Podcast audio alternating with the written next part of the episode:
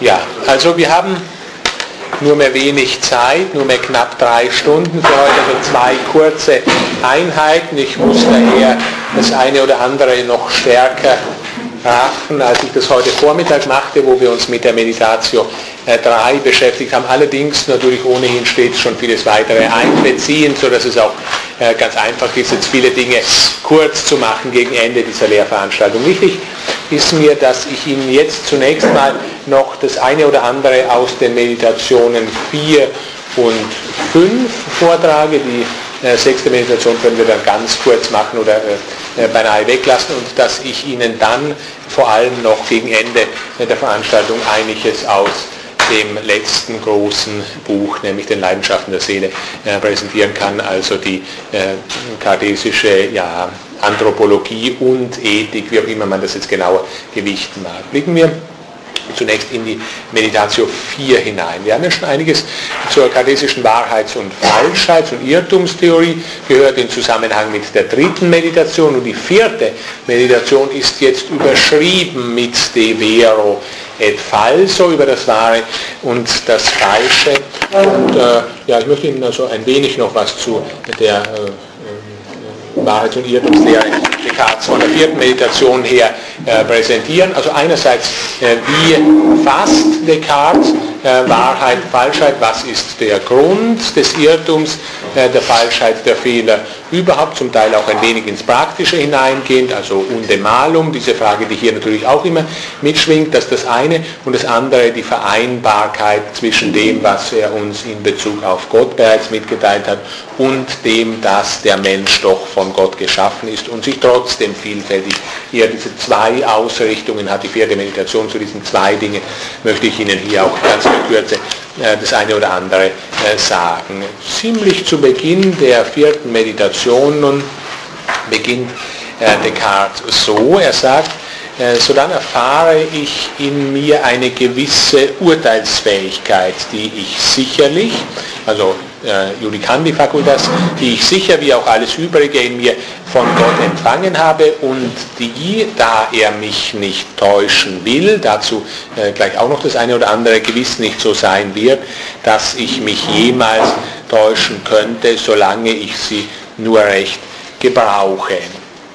Nun, ähm, Descartes fragt also hier mal nach der Täuschung oder nach dem Irrtum. Also wenn es um Wahrheit und Falschheit geht, er fragt zuerst, das scheint schwieriger zu erklären zu sein, nach der Täuschung, nach dem Irrtum. Klar, Täuschung, Irrtum ist immer widerspruchsträchtiger als die Wahrheit, das scheint das Einfachere äh, zu sein. Ich hatte ja, glaube ich, äh, auch in dieser Lehrveranstaltung schon mal darauf hingewiesen, dass wir hier deutliche Entsprechung zwischen etwa Platon im Theateros und Descartes hier in der vierten äh, Meditation haben, wenn äh, Platon danach fragt, was die wahre Vorstellung ist, so muss er nach den Bedingungen der Möglichkeit Möglichkeit der falschen Vorstellung fragen. Wir sehen bei Platon wie jetzt auch hier bei Descartes, dass der Irrtum möglich wird oder die Täuschung möglich wird, äh, ganz kurz gesagt, durch den Unterschied im Ich. Also ein gewisser Unterschied, sehr deutlich voneinander unterschiedene Fähigkeiten des Ichs sind Voraussetzung dafür, dass Irrtum oder Täuschung möglich ist. Im Theateros ist dieser Unterschied, äh, um diesen Verweis noch abzuschließen, ist der Unterschied der von Sinneswahrnehmung und Gedanke. Wenn wir dies nicht stets zugleich wären, also ausgerichtet auf den Bereich des Ästhetischen und des Noethischen, dann käme es nicht zu so etwas wie Irrtum und in Meditatio 4 ist es der von Verstand und Wille. Vielen Dank, beziehungsweise genauer von dem Zitat ausgehend, das ich Ihnen äh, eben gegeben habe, der Unterschied von Urteilsfähigkeit und Gebrauch der Urteilsfähigkeit. Dieser Gebrauch der Urteilsfähigkeit bringt dann Bestimmung der Voluntas herein. Wir haben also den Unterschied im Ich, Verstand und Wille.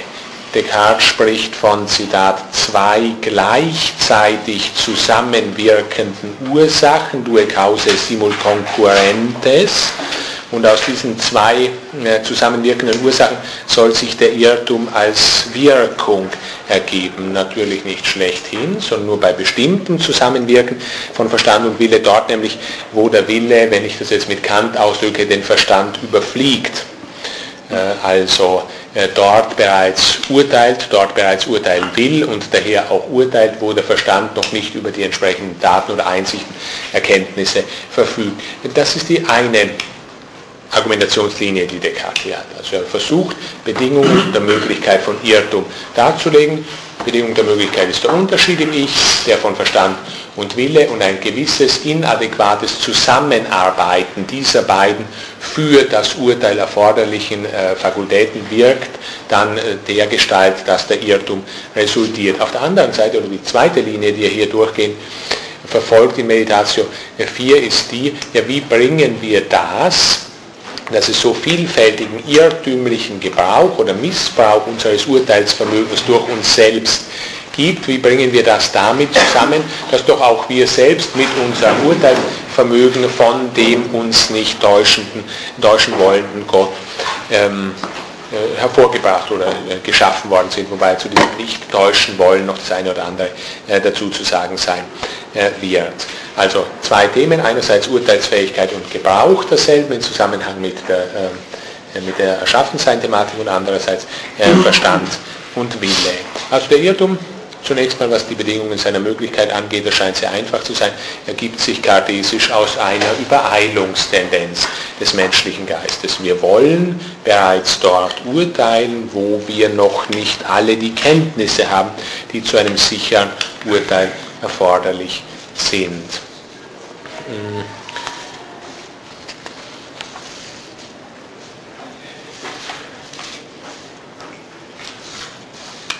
Ja, äh, wobei äh, Descartes, wenn ich jetzt die zweite Linie äh, hier angehe, natürlich noch eine gewisse Beweisschuld auf sich genommen hat, die er noch nicht abgezahlt hat, nämlich die, dass nicht nur die Existenz Gottes, sondern auch seine Wahrhaftigkeit, sein nicht täuschen wollen des Menschen zusammenhängt. Die Bestimmung der Veracitas Dei ist also zugleich einschlägig in dieser vierten Meditation. Methodische große methodische Wichtigkeit natürlich der Veracitas Dei. Wir wissen jetzt, was der Irrtum sein soll, woraus er sich ergibt, aber wie kann es denn so etwas geben wie dieses fehlerhafte Zusammenarbeiten zwischen Verstand und Wille, wenn doch das hier der Verstehende und Wollende von dem uns nicht täuschen wollen Gott hervorgebracht worden ist. Da müssen wir zunächst mal beweisen, dass dieser äh, Deus uns nicht ähm, äh, täuschen will. Einige Dinge also von hier ausgehend gleich zur Bestimmung der Veracitas Dei. Ich bringe Ihnen zunächst mal ein Zitat. Bestimmungen wie etwa Größe, Gestalt, Lage, Ortsbewegung, also sehr in Bezug auf die äh, körperlichen Dinge jedenfalls sehr hochstufige, grundlegende Dinge, die in den Bereich der primären Qualitäten hineingehören, die sind mir nicht nur im Allgemeinen völlig bekannt, und durchsichtig, sondern ich erfasse, wenn ich nur aufmerke, außerdem auch unzähliges Bestimmteres über deren Gestalten, die Zahl, die Bewegung und dergleichen, dessen Wahrheit so offenkundig ist und meiner Natur so entspricht, dass es mir, während ich es entdecke, nicht vorkommt, als ob ich etwas Neues lernte, hier wieder der Anamnesisbegriff implizit, sondern mich vielmehr dessen, was ich schon zuvor wusste, erinnerte oder zum ersten Mal auf Bestimmungen eigens aufmerkte, die schon längst in mir waren, ohne dass ich früher mein Augenmerk auf sie gerichtet hätte. Und ich habe bereits ausführlich bewiesen, dass alles das wahr ist, was ich ganz klar und deutlich, ähm, äh, ganz klar und deutlich erkenne. Nun, wir sehen also hier Wahrheit, nennt er. Wahrheit bezieht er auf oder bringt den Zusammenhang mit dem meiner Natur entsprechen, wobei wir hier natürlich immer bereits voraussetzen müssen, dass diese meine Natur eine geschaffene oder gesetzte ist, äh, offenkundiges Wahrsein und meiner Natur, der Natur meines Geistes nämlich entsprechend, gehört hier offenbar zusammen.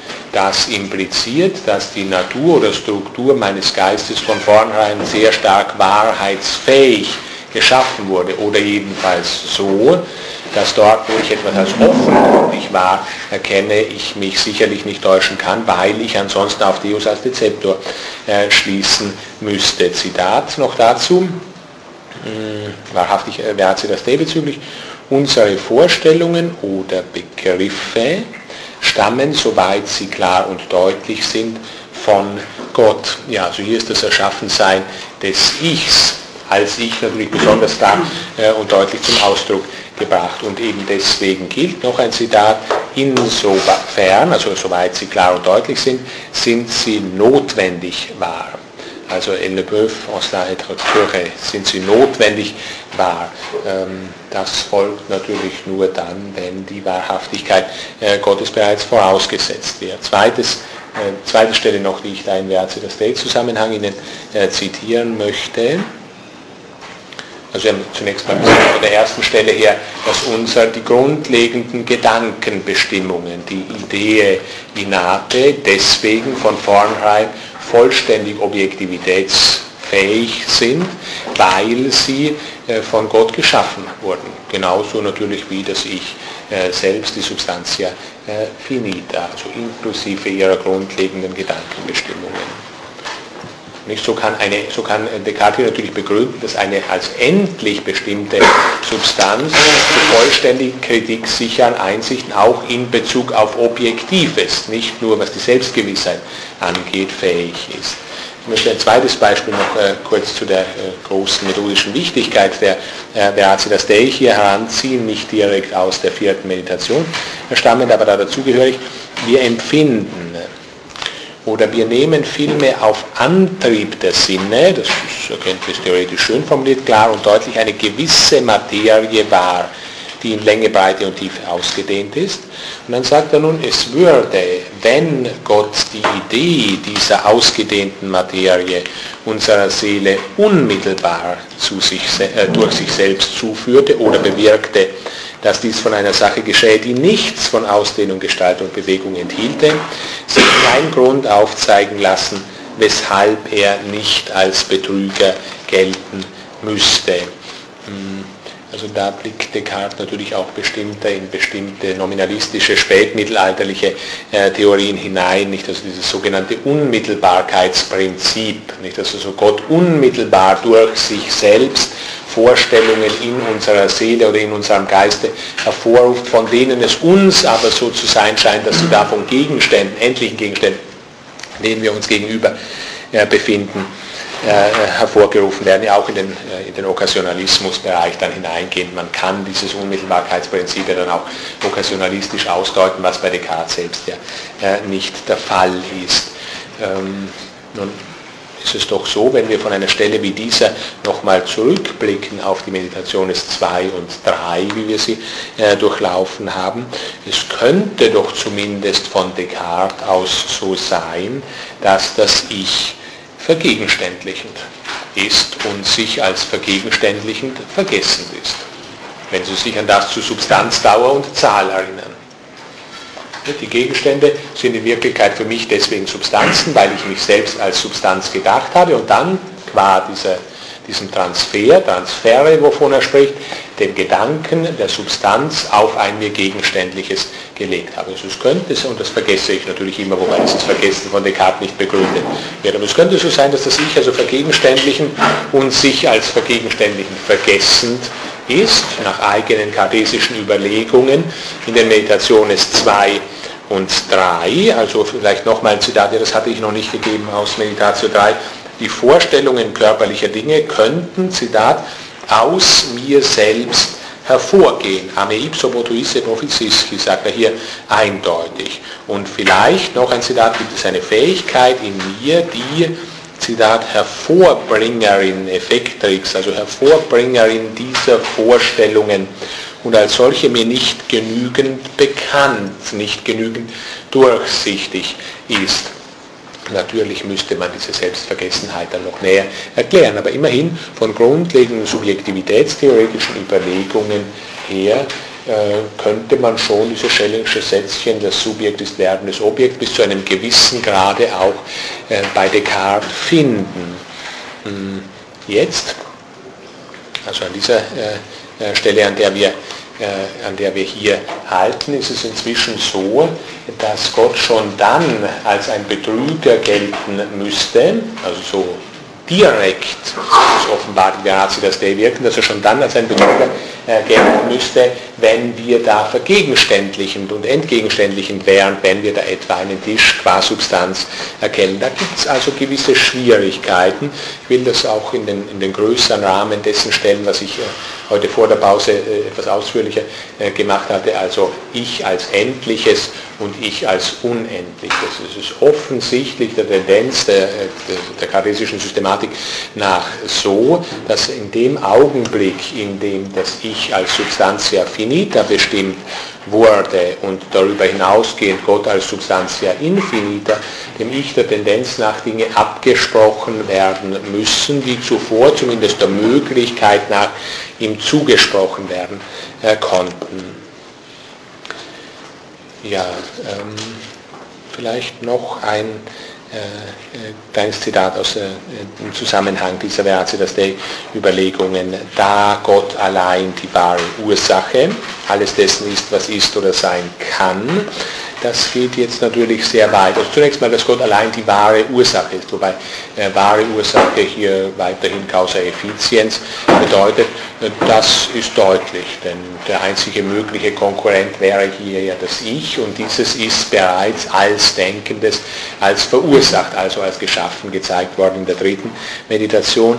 Äh, dieses Oder sein kann ist natürlich etwas äh, problematisch, müsste man noch näher betrachten, mache ich jetzt aus Zeitgründen nicht. So ist offensichtlich, dass wir den besten Weg des Philosophierens äh, verfolgen, wenn wir versuchen, aus der Erkenntnis Gottes selbst die Erklärung der von ihm geschaffenen Dinge abzuleiten. Denn so erlangen wir das vollkommenste Wissen, welches die Erkenntnis der Wirkungen aus ihren Ursachen ist. Natürlich muss man dazu immer bedenken, dass das hier Ableitende, also das Ich selbst kartesisch auch geschaffen worden ist, was wiederum gewisse Schwierigkeiten in dieses äh, Ableitungsverhältnis äh, hineinbringt. Also Gott müsste, so sehen wir hier, sehr direkte Auffassung des Veracitas Dei, äh, Gedankens. Wir sehen, Gott müsste schon dann als Dezeptor gelten für Descartes inzwischen, wenn ich eben beispielsweise meine Substantialität aus mir heraus äh, projiziert habe auf empfindungsmäßig Präsentes gelegt habe, in die Zeit ausgebreitet habe und dergleichen. Ja, und noch ein äh, dritten Beleg zunächst mal, was den Mercedes Gedanken angeht und seine Bedeutung, dann auch für die abgeleiteten Systemteile äh, bei Descartes. Also noch ein drittes, äh, letztes Beispiel, wo wo Sie also sehen können, wie Descartes diesen Ratio, dass der Gedanken einsetzt, um ja selbst auf sehr abkürzende Weise etwa der Sinneswahrnehmung oder auch mathematischen Überlegungen wieder ihr Recht zu geben oder sie wieder in ihr Recht einzusetzen. Wenn so vieles bei Descartes auf abgeleitete Weise beim Alten bleibt, so liegt das wesentlich auch an dieser direkten Auffassung äh, der Veracitas Dei. Also noch als ein Beispiel, wir erkennen es auch als eine Vollkommenheit in Gott. Und es gehört wesentlich zur charisischen äh, Gotteslehre, dass Gott das insgesamt der Vollkommenheiten enthalten muss, weil er ansonsten nicht eine Idea wäre. Dass er nicht bloß in sich selbst unveränderlich ist, nun, das in sich selbst unveränderlich nicht, das äh, scheint also mit, dem, mit der Vollkommenheitsbestimmung einigermaßen direkt zusammenzuhängen. Also dasjenige, welches in sich noch veränderlich wäre, da würden noch Möglichkeiten ausstehen, solches, das eben noch nicht erreicht ist und doch erreicht werden soll. Das würde auch nahelegen, dass wir Gott in die Zeit hineinsetzen müssen. Äh, dass er also nicht bloß in sich selbst unveränderlich ist, sondern dass er auch auf eine höchst feste und unveränderliche Weise wirkt.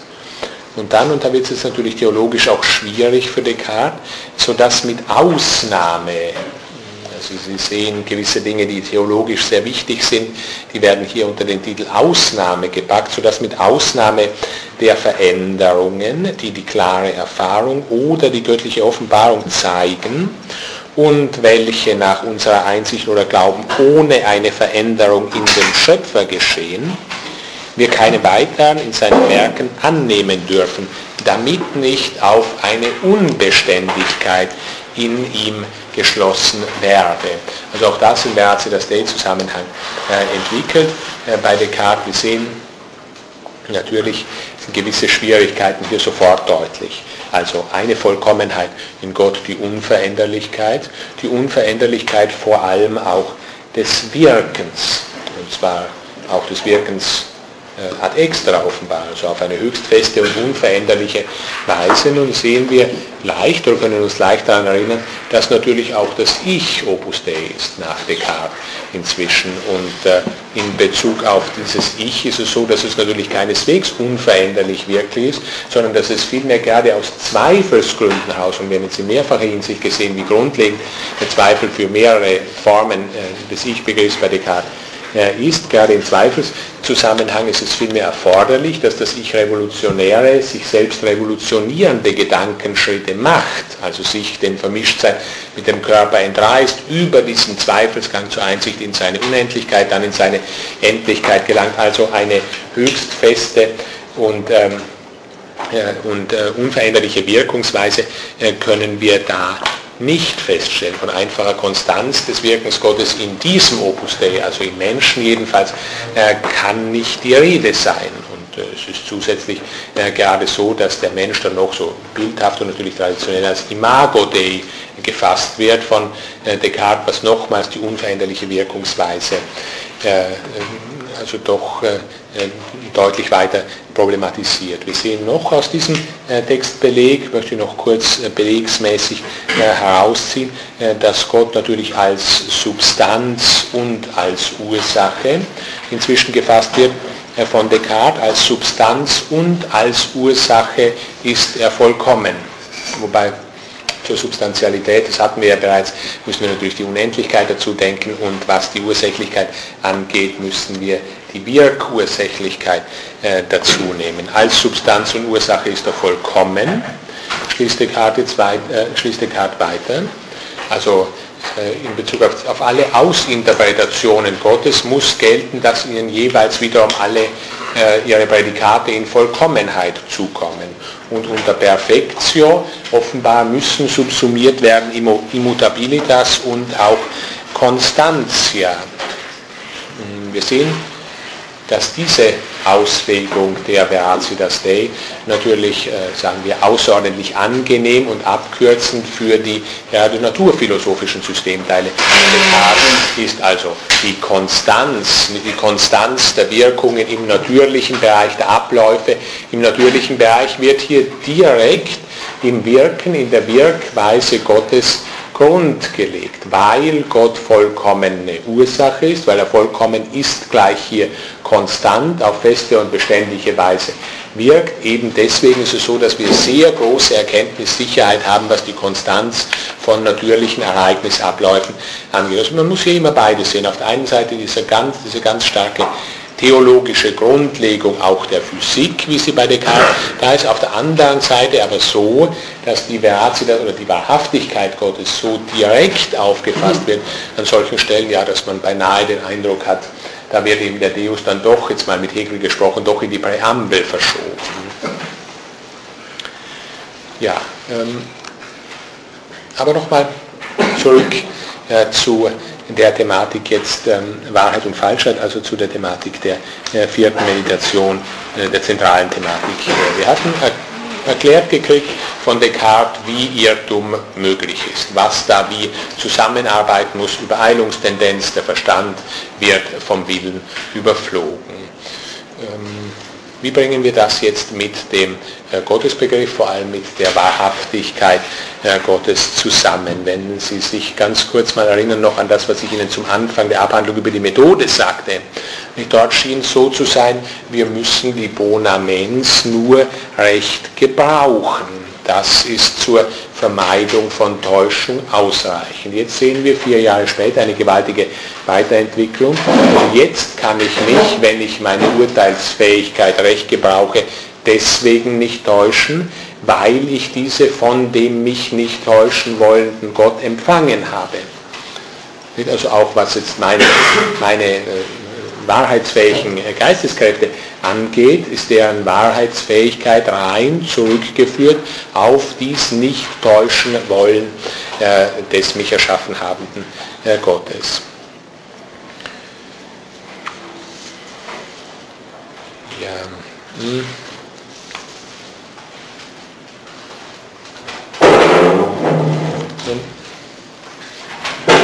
Ein Zitat jetzt zum Zusammenhang zwischen dem Gottesbegriff und dem sich Täuschen des Menschen noch.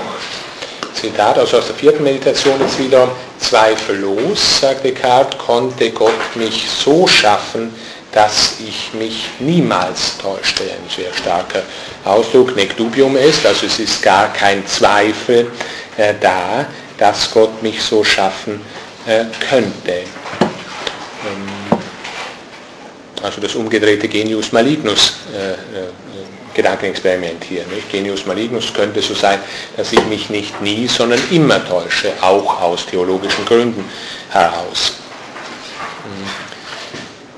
Descartes überlegt aber weiter, nachdem er das so zunächst mal als eine Überlegung ja, in Zusammenhang mit Allmachtstheorie entwickelt hat, dass Gott mich so schaffen konnte, äh, könnte, dass ich mich niemals täuschte. Ähm, äh, fragt Descartes allerdings weiter, wenn dann der Mensch also so erschaffen ist, wie er erschaffen ist, also in dieser gewissen Dualität äh, von Verstand und Wille, ist es dann für den Menschen noch möglich, also von Seiten des Menschen her äh, betrachtet, dass er sich niemals irrt. Ja, ähm, Descartes muss hier näher auf das Verhältnis zwischen Wille und äh, Verstand noch eingehen. Er sagt so, der Wille, also alles jetzt aus Meditatio 4, voluntas sive arbitri libertas, sagt er hier, den Willen erfahre ich als so groß in mir, dass ich die Vorstellung keines Größeren zu fassen vermag. Wir haben also, das wäre jetzt allerdings sehr salopp gesprochen, nicht Endlichkeit und Unendlichkeit des Ichs, von denen ich jetzt mehrfach schon gehandelt habe, zunächst mal auf Verstand und Wille verteilt. Also einen endlichen Willen, sowas ist schlechthin nicht vorstellbar, so Descartes in Bezug auf das, äh, den Willen können wir nicht gradualisieren. Ich will so ein wenig oder etwas mehr oder etwas weniger, sondern der Wille selbst ist so, dass, ich, dass die Vorstellung keines Größeren gefasst werden kann.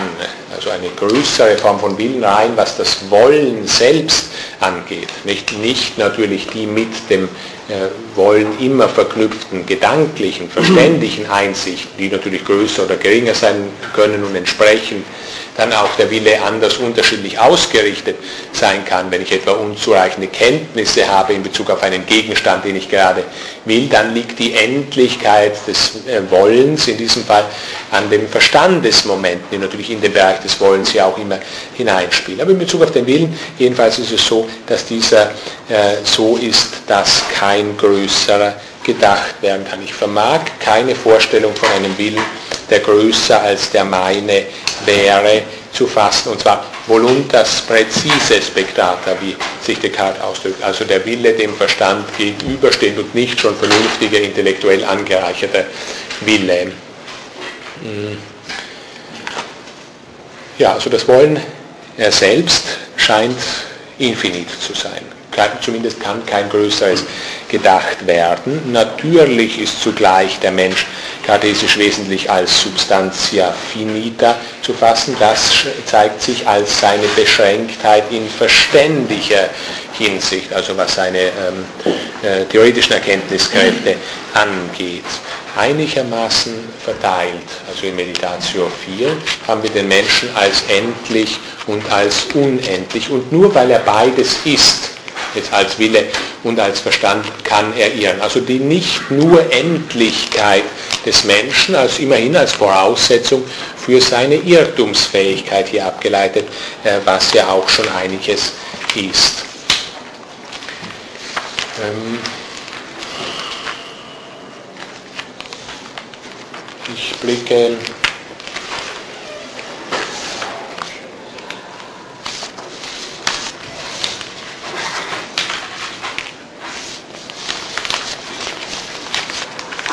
Ja, ich blicke äh, in diesem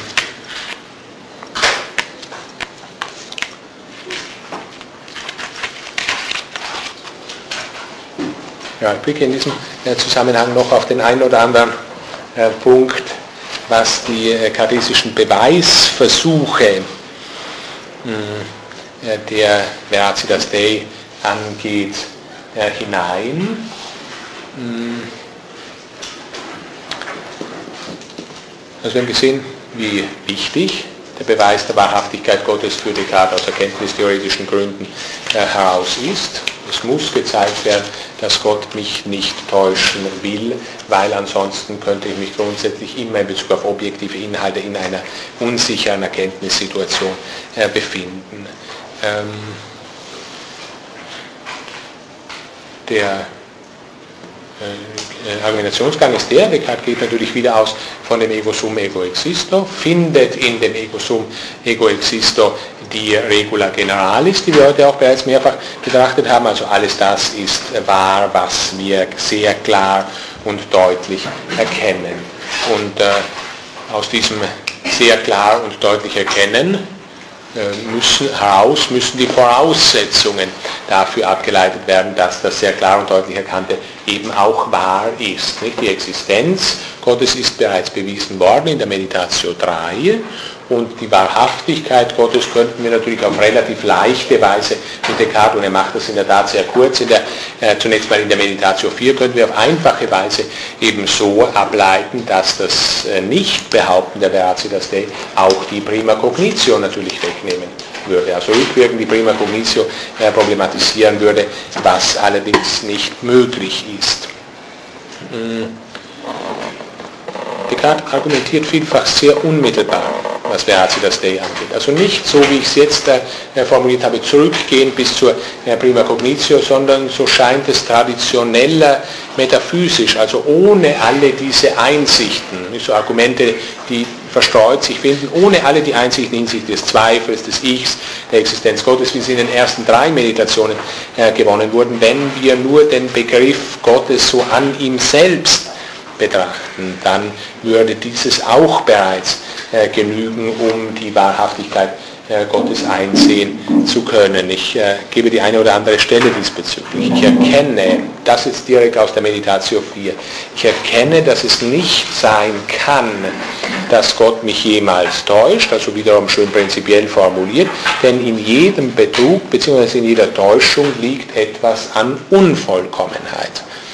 Und obwohl dies, und hier bemerkt er natürlich eine Schwierigkeit, es ist auch nicht schwierig, sie zu bemerken, und obwohl dies täuschen zu können, ein Beweis von Scharfsinn oder Macht zu sein scheint, und die äh, Omnipotentia Dei ist ja vorher auch schon festgeschrieben worden als ein Moment der Idea Dei, so beweist doch dies täuschen zu wollen, ohne Zweifel Bosheit oder Schwäche. Es trifft demnach auf Gott nicht zu. Wir sehen also prinzipielle Formulierungen. Es kann nicht sein, dass Gott mich jemals täuscht. Also das geht über diese Konstanzangelegenheit noch hinaus, die wir da vorher hatten, im Allgemeinen und mit gewissen Ausnahmen. Es wird von der Fähigkeit Gottes, also weiter hier äh, prinzipiell ausgedrückt, von der Fähigkeit Gottes äh, mit Täuschung, Bosheit, Schwäche, bestimmten Willen verknüpfbar zu sein gesprochen. Und es wird die Unbezweifelbarkeit dieser Inkompatibilität zwischen dem Gottesbegriff und dem täuschen Wollen zum Ausdruck gebracht. Gott ist vollkommen, so schließt Descartes also hier kurz und mit der Vollkommenheit sind Bosheit und Schwäche nicht verknüpfbar, wobei dies oder jenes oder vielleicht auch beides, Bosheit und Schwäche, noch eine dritte Möglichkeit, äh, äh, eins von den beiden oder beides, scheint jedes Täuschen, also Täuschen actu, äh, implizieren zu müssen. Nun ist es natürlich so, dass auch zu diesem so dogmatisch wichtigen Locus, ja auch katechetisch festgehaltenen Locus, Gott kann nicht lügen, weil er nicht irren und nicht täuschen kann. Vielfältige Anfragen an Descartes gekommen sind. Ich nehme nur eine heraus aus den Objektiones 2, also aus den zweiten Einwänden gegen die Meditationes da, werden zunächst mal von Mersenne und einigen Bekannten äh, mehrere Schriftstellen angeführt. Es ist ja bekanntlich eine relativ schwierige Angelegenheit, Schriftstellen zu finden, in Bezug auf die man nun tatsächlich fast sagen muss, hier werden die Bestimmungen Gottes und der Lüge äh, miteinander verknüpft. Aber man kann doch fündig werden und so äh, gibt es natürlich einige berühmte Stellen äh, diesbezüglich. Also es werden Schriftstellen angeführt beziehungsweise benannt, die Gott und Lüge beziehungsweise Täuschung miteinander verknüpfen. Und äh, so dann schlagen diese äh, Leute, die diese Einwände bringen, vor, einigermaßen naheliegend. Zitat, kann sich Gott nicht so zu den Menschen verhalten, wie ein Arzt zu seinen Kranken oder ein Vater zu seinen äh, kleinen Kindern. Also seine Erziehungs- oder Heilungsveranstaltung, das Sprechen äh, Gottes mit den Menschen aufgepasst. Beide täuschen oft, heißt es hier, und zwar weise und mit Nutzen wenn nämlich Gott uns die reine Wahrheit zeigte, welches Auge, welche Geistesschärfe könnte sie ertragen. Ja, ähm, also man sieht hier, es scheint, auch wenn wir so noch einigermaßen im Bildlichen sprechen, zunächst mal verharren, es scheint so zu sein, dass Täuschung jedenfalls nicht notwendig Bosheit oder Schwäche oder beides impliziert, was zuvor allerdings in der Argumentation Descartes gelegen war. Ähm, was antwortet Descartes darauf? Ich sage nur, das eine oder andere ist sehr umfangreich und zum Teil auch ausweichend, wie Descartes hier äh, antwortet. Er sagt so, dennoch möchte ich, nachdem also festgehalten hat, es gibt auch diese zweifache Redeweise von Gott, Gnade äh, und ähnliches, das sind zum Teil auch aufklärische Dinge, die er da hereinbringt und die in Wirklichkeit ziemlich deutlich von dem Bestreben äh, geleitet sind, ein Problem nicht zu lösen, sondern auf die Seite zu schaffen. Und dann sagt er dazu, dennoch möchte ich jenen nicht tadeln, die einräumen, dass Gott durch die Propheten, also hier direkt auch auf Jona hingeblickt, durch die Propheten auch eine ausdrückliche Lüge vorbringen kann. Eine solche, wie die der Ärzte sind, mit denen sie die Kranken täuschen, um sie zu heilen. Das heißt, in der jegliche Böswilligkeit des Betrugs fehlt. Zitat Ende. Nun ist natürlich gerade bei einem so feinsinnigen Denker wie Descartes ein großer Unterschied, ob jemand sagt, ich behaupte oder auch nur, ich möchte jene nicht tadeln, die einräumen. Und trotzdem scheint es so zu sein, dass diese Direktheit der Veracitas Dei, nicht von der ich jetzt mehrfach gesprochen hatte, dieses immer konstante Handeln, dieses äh, niemals eine Lüge sprechen, weil dieses eben äh, Bosheit, falsch, äh, Bosheit oder äh, Schwäche implizieren würde, dass das damit aufgehoben ist. Dass also Veracitas Dei viel indirekter werden könnte, gerade was die unterschiedlichen äh, Redeweisen angeht, äh, wenn wir uns nochmal an diese Bilder, hier Arzt zu seinem Kranken, äh, Vater zu seinen kleinen Kindern und ähnliches, wenn wir uns darauf beziehen. Ja. Hm. Gehe nochmal zurück zur äh, vierten Meditation. Hier gilt vorläufig, haben wir schon gesehen, Gott ist vollkommen, mit Vollkommenheit sind Bosheit und Schwäche nicht verknüpfbar. Ähm, also Wahrhaftigkeit Gottes, das Dei, steht hier einfach für das Band zwischen dem von uns klar eingesehenen und der ja, objektiven, der äußeren Realität. Die Frage ist nur die nach der Direktheit oder nach der Unmittelbarkeit äh, der Beate das Dei und da haben wir inzwischen schon vielfältig gesehen, dass sie zumindest sehr direkt aufgefasst wird äh, von Descartes, was für ihn in den abgeleiteten Systemteilen eine ganz gewaltige Entlastungen von metaphysischem Argumentieren mit sich bringt. Ähm, noch eine Stelle zu der Unmöglichkeit, Gott mit äh, dem Betrügen wollen oder Lügen zusammenzubringen aus dem Gespräch mit Burmann. Und zwar äh, stellt da äh, Burmann eine Frage nach dem, der Wortzusammenstellung Summe Potentem, also allmächtig, äh, in ihrer Applikation auf den Genius Malignus in Meditatio 1. Da war ja der Genius Malignus als allmächtig bezeichnet worden. Und da stellt also Burmann eine Frage danach und Descartes antwortet so, hier sagt der Autor, also verweist auf sich selbst, hier sagt also der Autor Widersprüchliches. Aber auf der Gedanken, das ist nicht eine Selbstkritik jetzt Descartes hier, nicht, sondern ähm, er sagt, hier sage ich Widersprüchliches, aber solches, das auf der Gedankenstufe Meditatio 1 nicht als widersprüchlich einsehbar ist. Also dort geht es ja nur um Vorstellungen, die vorderhand jedenfalls mal möglich zu sein scheinen. Er sagt also Widersprüchliches, weil nämlich mit der höchsten Macht die Bosheit nicht zusammen bestehen kann. Also Summa Potentia und Malignitas schließen einander aus, sagt er jetzt hier. Ja, und dieses, äh, dass er das nur auf der, auf der äh, Gedankenebene Meditation 1 äh, sagt, macht er selbst noch so deutlich, dass er sagt, das sagte ich damals, da, Zitat, da ich den Urheber meines Daseins soweit nicht kannte, oder vielmehr ihn nicht zu kennen, mir vormachte. Ja, auf der Stufe Meditatio 1 und auch Meditatio 2 übrigens wissen wir in theologischer Hinsicht noch gar nichts. Und eben deswegen können wir auf diesen beiden Stufen auch noch nicht wissen, dass Allmacht und Bosheit miteinander nicht verknüpfbar sind. Ähm, ja, ähm,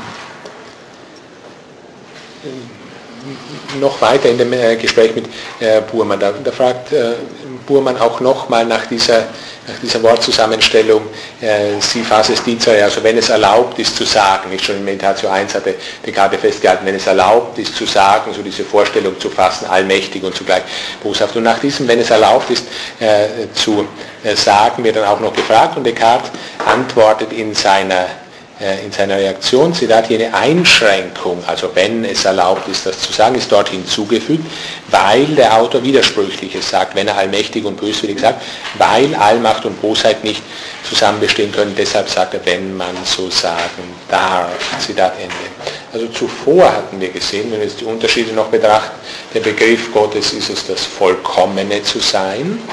Und Descartes versucht von da aus über so Bestimmungen wie Schwäche, Bosheit, Macht, Scharfsinn, die Täuschung aus dem Begriff Gottes auszuschließen. Das ist bildhaft einigermaßen problematisch geblieben, wie wir gesehen haben mit den alternativen Bildern mit Arzt, Vater und weiter reflektiert man dagegen darauf, dass Gott einfach das Band zwischen subjektiver und objektiver Seite, zwischen Klarheit und Wahrheit sein soll und fasst man dieses Band oder diese Einheit Denken und Sein als eine abstrakte, also einigermaßen direkte auf, dann gelingt natürlich das Ausschließen auf unproblematische Weise. Nicht? Dann kann Gott nicht als täuschend aufgefasst werden. Darüber entstehen allerdings Sekundärprobleme, wie ich es jetzt schon über einige äh, Zeit hinweg vor Ihnen aufzurollen versuche. Jetzt wird gesagt, also das mal Rückblick auf die auf Probleme von den vorhergehenden Argumentationen her, vor diesem letzten Zitat, das ich gab. Jetzt sagt Descartes, der Begriff Gottes ist es jetzt nicht einfach das Vollkommene zu sein, sondern die höchste Macht zu sein. Dass natürlich die Macht, die Potentia Dei bei Descartes sehr hoch oben steht, hängt mit diesem naja, sagen wir es mal so, mit diesen voluntaristischen Momenten bei Descartes zusammen. Ich hatte vorher gerade auf, das, auf die Undenkbarkeit, etwas, das über den Willen hinausgeht, äh, verwiesen. Man kann da auch auf einige mittelalterliche Gewährsmänner noch aufmerksam machen, was ich hier allerdings äh, weglasse. Aber er sagt jetzt also hier, Begriff Gottes ist es die höchste Macht zu sein, also die Macht schlechthin.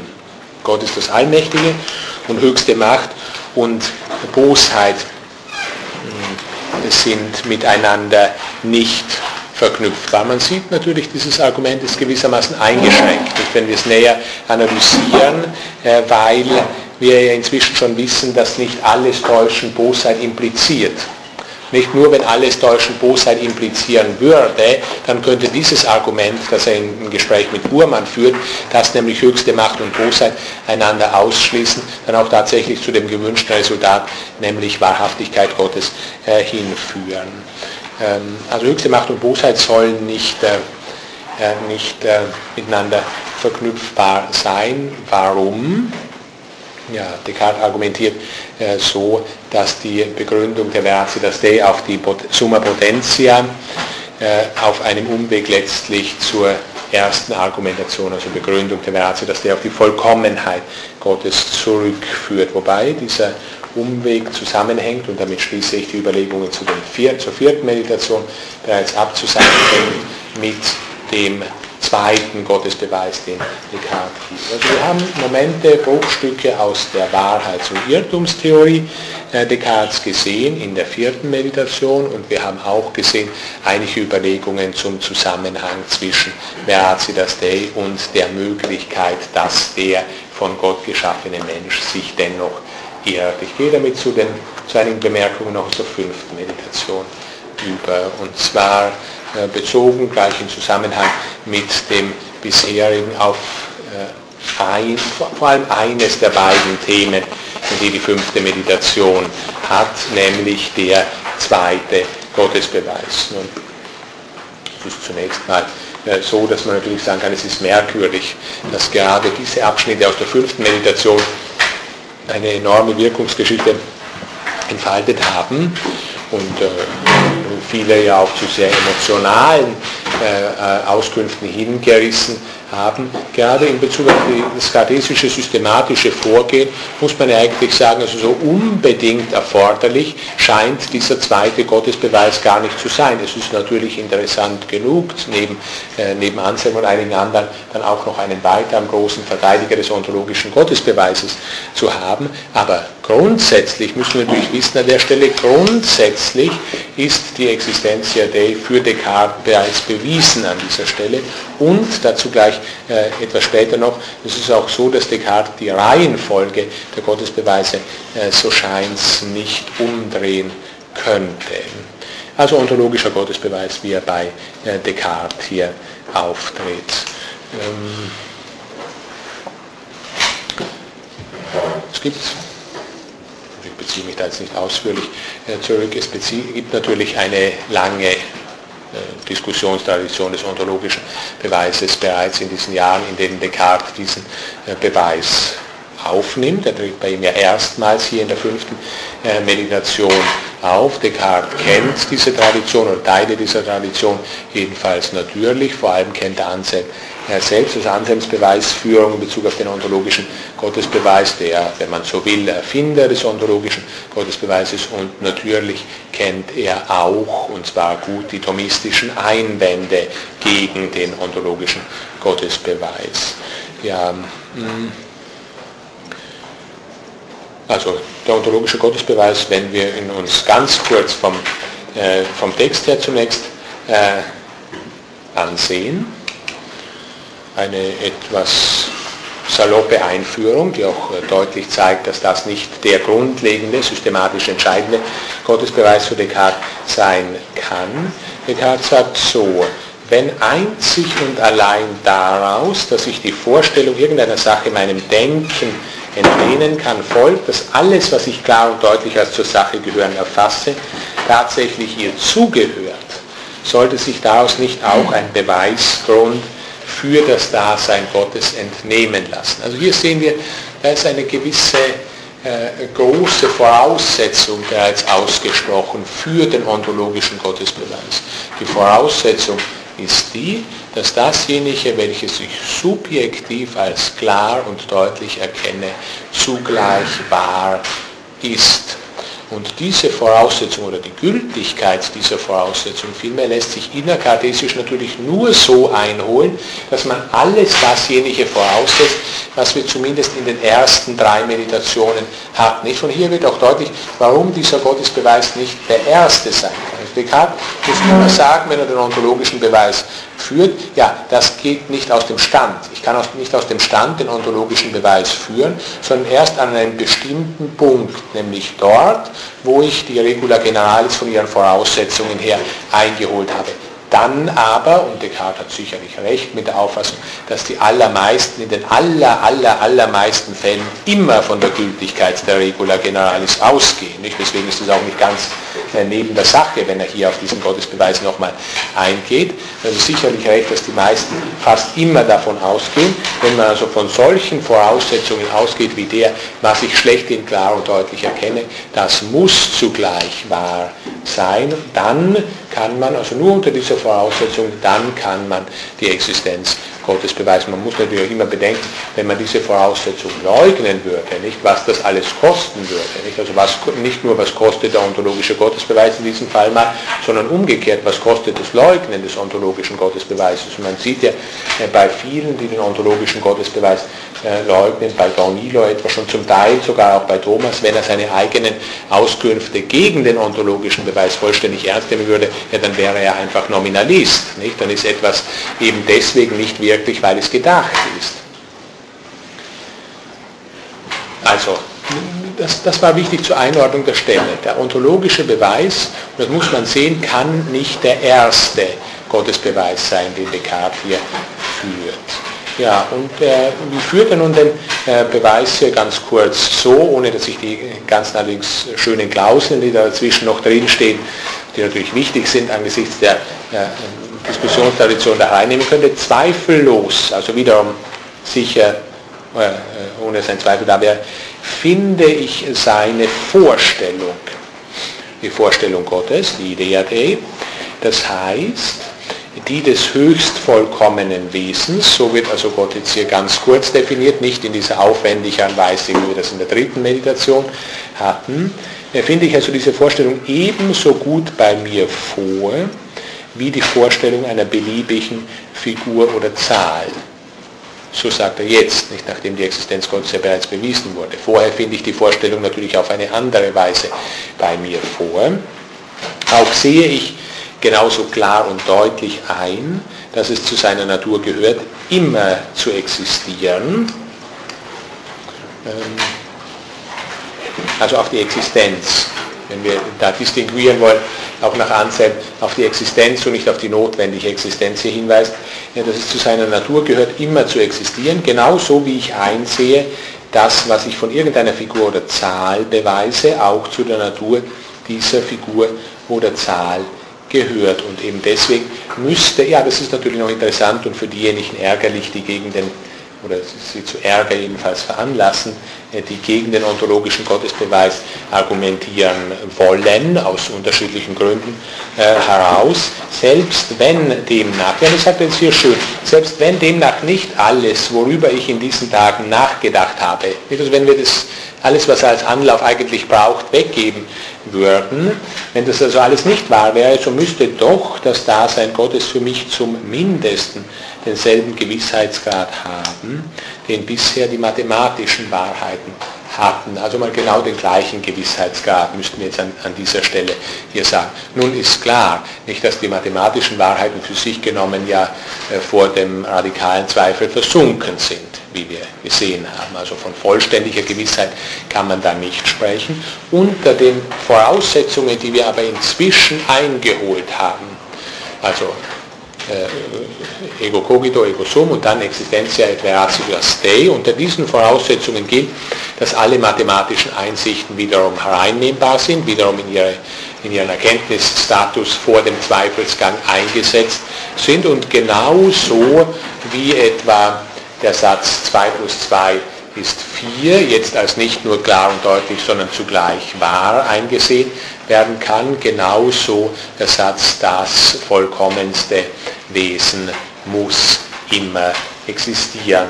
So Descartes hier. Jetzt noch ein wenig äh, näher äh, reingeblickt. Es leuchtet dies aber nicht auf den ersten Blick ein, sagt er. Descartes hier, ja, da, da, da äh, ist eine gewisse Antikritik, die da vermutlich drinsteckt, nicht nachdem Thomas ja ein wenig geschwindelt hat, wenn Sie die, seine Widerlegungen des äh, ontologischen Gottesbeweises äh, vor Augen haben, da hat er dieses Wörtchen Statim mehrfach in die Anselmsche Argumentation hineingeschmuggelt, nicht? Also sofort, nicht sofort, sobald ich den Namen Gottes oder das, worüber hinaus nichts Größeres gedacht werden kann, äh, denke, weiß ich auch schon, dass er existiert, nicht? Also Descartes sagt hier, nein, also auf den ersten Blick nicht. Äh, und zwar warum? Aus Gewohnheitsgründen. Also aus Gewohnheitsgründen das ist immerhin ein interessantes Argument. Aus Gewohnheitsgründen heraus wehren wir uns gegen den ontologischen Beweis oder lehnen diesen ab, weil wir gehen natürlich gewöhnlich von unseren gewöhnlichen Erkenntnisobjekten aus, klarerweise. Von dem, was uns am vertrautesten ist, da ich nämlich gewohnt bin, bei allen anderen Dingen das Dasein vom Wesen zu unterscheiden, so rede ich mir leicht ein, dass es auch vom Wesen Gottes getrennt werden könne und Gott sich so als nicht existent erdenken lässt. Hm.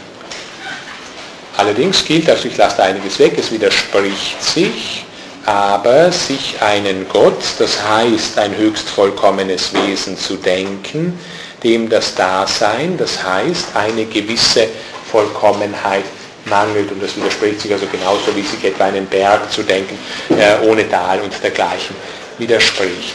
Ja, also aus der Bestimmung Gottes als des vollkommensten Wesens heraus äh, schließt Descartes nun, dass äh, Gott notwendig existiert. Sie sehen also äh, mit Sicherheit eine Form des ontologischen Beweises, wenngleich äh, nicht unmittelbar die bekannteste Form des ontologischen Beweises, nämlich die Anselmsche. Also da haben diejenigen schon recht, die, die sagen, Flasch und andere, dass wir dass wir schon die unterschiedlichen Formen des ontologischen Beweises gründlich auseinandernehmen müssen. Das ist richtig, aber ontologischer Beweis heißt ja, ich beweise aus dem Begriff Gottes heraus sein Dasein oder seine Existenz und jetzt nicht aus irgendwas Mundanem vielleicht oder in Ich befindlichem als Wirkung heraus die Existenz Gottes als Ursache. Das Verhältnis Ursache-Wirkung spielt keine Rolle im Zusammenhang mit dem ontologischen Gottesbeweis und von daher sehen wir, der Form nach ist es sicherlich so, dass es sich hier eben um einen ontologischen Gottesbeweis handelt. Wir haben Gott, äh, Gottes Begriff so festgelegt, also das vollkommenste Wesen und die, diese Wortzusammenstellung, das vollkommenste Wesen, muss doch denkbar sein, wenn wir das Descartes von Anselm her ein wenig anreichern, muss doch denkbar sein, wenn wir das aber genau genug denken und nicht so gewohnheitsmäßige Unterschiede gleich vorweg eintragen wie Dasein und äh, Wesen und anderes, sondern wenn wir das genau genug denken, sehen wir, dass das ein Gedanke ist, den wir gegen das Sein nicht festhalten können sondern gründlich gedacht sehen wir, es ist ein Gedanke, der sich als Gedanke immer schon transzendiert, nämlich auf das Sein hin transzendiert, also nicht widerspruchsfrei als bloßer Gedanke gedacht werden kann. Hm, nun ist es so, und darauf möchte ich noch ein wenig äh, näher hier eingehen, es ist so, äh, dass auch dieser ontologische Beweis Descartes natürlich viel Kritik gefunden hat, nicht erst später, sondern schon von denjenigen her, die die Einwände gegen die Meditationen geschrieben haben. Und hier ist es vor allem Jean Carter oder Catarus daneben, wie er sich latinisiert, äh, geschrieben hat, der also die ersten Einwände verfasst hat, der, ähm, der also sehr, äh, sehr schöne äh, Argumentationen hier gebracht hat. Ein Thomist offensichtlich, der die Auffassung äh, vertreten hat, dass das, was Descartes hier macht, in Wirklichkeit bereits von Thomas widerlegt worden ist und das muss äh, Descartes jetzt eben hier nochmals mitgeteilt werden. Es gibt unterschiedliche Formen von Einwänden natürlich, äh, die, die man hier bringen kann. Zunächst mal haben wir den sogenannten, das ist eine merkwürdige Bezeichnung, den sogenannten logischen Einwand, den Catarus gegen äh, gegen Descartes bringt. Logischer Einwand gegen den ontologischen Beweis. Es ist nicht logisch, diesen Einwand als logischen zu bezeichnen, aber es wird eben traditionell so gemacht. Also der sogenannte logische Einwand gegen den ontologischen äh, Gottesbeweis, ja, der besteht einfach in der, wir müssen sagen, gewohnheitsmäßigen Annahme vom Nebeneinander, vom Begriff und Dasein. Neben, also da können wir auch direkt zu Thomas zurückgreifen, neben die gedachte Existenz von was auch immer wird nochmal die wirkliche Existenz oder eben die nicht nur gedachte Existenz äh, gestellt. Wenn der, dieser sogenannte logische Einwand wirklich äh, stichhaltig wäre, dann würde letztlich gelten, ich zitiere hier mal einen Sekundärautor, der möglichen objektiven Bedeutung aller Begriffe stünde dann die Tatsache entgegen, dass sie Begriffe sind. In der Tat, nicht? das wäre also diese Vorstellung, die wir Descartes bereits haben widerlegen sehen, dass die Idee ja nur bei sich ist, indem sie bei sich ist. Das ist sie aber nicht, nicht, weil hier Ideen mit Dingen verwechselt werden. Die Dinge sind bei sich, wenn sie bei sich sind, aber die Ideen sind bei sich oder anders ausgedrückt Ideen, wenn sie bei den Dingen sind. Also es gibt nichts, wie wir das ja von der Lehre von der Materialie der, äh, vom Materialie der Falschen auch gesehen haben, es gibt nicht Ideen, die nicht Dinge darstellen wollen. Ja, wobei es nur merkwürdig ist, Descartes geht so vor, äh, er schiebt diesen logischen Einwand, der ihm gemacht wird, äh, gleich auf die Seite oder er gibt vor, so muss man vermutlich sagen, also wird, nicht ganz ernst gemeint sein, er gibt vor, dass er diesen Einwand von Thomas, den der Catarus auch wiederum reproduziert, äh, dass er diesen Einwand ganz anders verstehen würde, als ihn sicherlich Thomas verstanden hat und als ihn eine große Tradition des Thomismus verstanden hat, sondern es soll also diese Kritik von Thomas an Anselms ontologischen Gottesbeweis soll einen ganz anderen äh, Kritikpunkt bedeuten. Das ist deswegen äh, schon systematisch, also historisch natürlich auch, aber schon systematisch wichtig, weil äh, Catarus eben meint, man könnte Anselm und Descartes vollständig identifizieren hinsichtlich des ontologischen Gottesbeweises und daher Descartes bereits als vorweg widerlegt von thomistischen Einwänden auffassen. Man kann diesen anderen Einwand, den Descartes jetzt findet, den vermutlich weder Thomas noch auch Catharus gemeint haben, aber man kann diesen anderen Einwand etwa einen semantischen Einwand gegen den ontologischen Gottesbeweis nennen, neben unterschiedlichen weiteren, die es noch die Tradition hindurch gibt und die ich jetzt nicht bringe. Also äh, Descartes hält einen solchen semantischen Einwand, also einen möglichen Einwand gegen den ontologischen Gottesbeweis für nicht sinnlos, jedenfalls im Unterschied zu dem logischen Einwand. Und äh, zudem behauptet Descartes auch, dass nur ein solcher semantischer Einwand von Thomas gegen Anselm gebracht worden wäre. Das spielt es für uns äh, äh nicht als eine Thomas-Interpretation eine Rolle, sondern nur in Bezug auf, äh, nur in Bezug direkt auf Descartes. Hm. Oder vielleicht doch noch ein, äh, ein Sekundärautor äh, diesbezüglich. Es trifft diese Interpretation äh, die Intention nicht. Alles spricht dafür, dass Thomas seine Kritik an Anselms Beweis als den logischen Einwand verstanden haben wollte. Und als dieser Einwand hat sie in der Tradition des älteren neuen Thomismus auch ihre Wirkung entfaltet. Descartes Interpretation aber macht aus einem in Wahrheit sinnlosen einen sinnvollen Einwand gegen das Verfahren des ontologischen Beweises. Das ist immerhin interessant. Einer der bekanntesten Vertreter des ontologischen Gottesbeweises bringt hier einen neuen und sinnvollen Einwand gegen, diesen, gegen diese Form des Gottesbeweisens selbst. Nun ist es natürlich so, wenn man da äh, kurz mal zurückblickt, es wäre noch ein wenig äh, komplizierter, wenn man sich da die wirklichen Verhältnisse äh, der Tradition diesbezüglich ansieht. Nur zwei, drei Takte äh, vielleicht dazu. Thomas selbst bringt ja zwei Kritikpunkte an, äh, an äh, dem ontologischen Beweis. Einer wird hier gar nicht berücksichtigt, der hängt mit diesem Statim zusammen, das ich vorher erwähnt habe.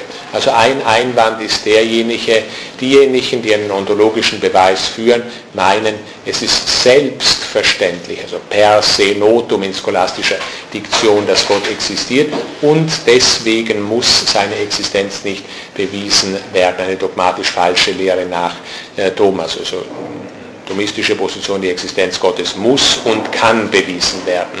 Nicht? Und in diesem Muss steckt eben drin, dass die Existenz Gottes nicht selbstverständlich ist oder jedenfalls nicht auf einfache Weise selbstverständlich ist für uns. So Thomas ist die Existenz Gottes nicht selbstverständlich. Wir müssen daher von den Wirkungen her zu ihm als Ursache gehen. Ja, und der zweite Kritikpunkt ist dann dieser sogenannte logische Einwand, also das einfache Nebeneinanderschieben der beiden Ebenen des Denkens und des Seins, als ob das so zwei Sächelchen wären, die man apart vor sich auf und nebeneinander äh, stellen kann. Äh, vielleicht doch das eine Zitat aus der, äh, aus der philosophischen Summe diesbezüglich noch nicht, weil ich was Schlechtes gegen Thomas sagen möchte, sondern nur weil der, weil der logische Einwand dadurch ähm, äh, gut illustriert wird. Zitat, man muss nämlich auf dieselbe Weise ein Ding und die Bedeutung seines Namens annehmen. Ja, wie häufig ist das zitiert worden? In Wirklichkeit, wenn dieser Satz vollständig ernst äh, genommen wird, ist es einfach der Sprung in den Nominalismus. Was nun dieser, das nur kurze, kurz extemporieren zu äh, Anselm und äh, Thomas, ohne das jetzt weiter zu vertiefen. Wie ist es nun mit diesem semantischen Einwand, von dem ich sagte, dass Descartes äh, annimmt, als Bestehen annimmt, diesen Einwand und gegen den er argumentieren möchte. Dieser semantische Einwand, der richtet sich nicht gegen den Übergang vom Begriff des Höchstvollkommenen zu seiner Existenz, sondern gegen die Voraussetzung, nämlich eine hier bestehende Voraussetzung, dass dieser sprachliche Ausdruck, das Vollkommene oder das Höchstvollkommene, nicht nur ein Name ist, sondern dass dem eine wahre Idee, eine Idea vera korrespondiert. Ich erinnere sich, als ich äh, heute erstmals zitiert habe, die Idea Dei, wie Descartes in der dritten Meditation äh, ausformuliert, hatte ich darauf schon vorverwiesen. Also eine wahre Idee, also die, die Grundlage des weiteren Vorgehens des ontologischen Beweises ist das, äh, was hier als möglicher Gegenstand eines sinnvollen Einwandes aufgefasst wird. Also es muss gezeigt werden, dass äh, der Ausdruck das Vollkommene oder das Höchstvollkommene nicht bloßes Nomen, sondern Idea vera ist oder auch wie Descartes nun in, seinem, in seiner Antwort auf die ersten Einwände äh, sagt, äh, man muss unterscheiden zwischen Nomen und vera atque immutabilis natura, also wahre und unveränderliche Natur, also einerseits eine Benennung, die nur nominell und nichtssagend ist, das würde nicht ausreichend sein als Grundlage für einen ontologischen Gottesbeweis und einer äh, Benennung, die eine wahre und unveränderliche Natur bzw. Wesenheit, eine wahre Wesenheit benennt, ja, da kann man natürlich schon von der Terminologie her auch in die Substanzbücher der aristotelischen Metaphysik zurückblicken, was wir jetzt hier allerdings nicht machen. Wie ist also dem Einwand äh, von Thomas von Aquin zu begegnen, dem Einwand, wie ihn sich jetzt Descartes hier vorstellt, also als semantischen Einwand, so, dass gezeigt wird, das Vollkommene ist nicht bloßes Nomen. Oder in dieser Idee, Einteilung von Meditatio 3, wie wir es heute schon hatten, äh, das Vollkommene ist eben nicht eine Idea ame ipso facta, also nicht eine einfach von mir erfundene oder hergestellte Idee, sondern eine Idea innata. Ähm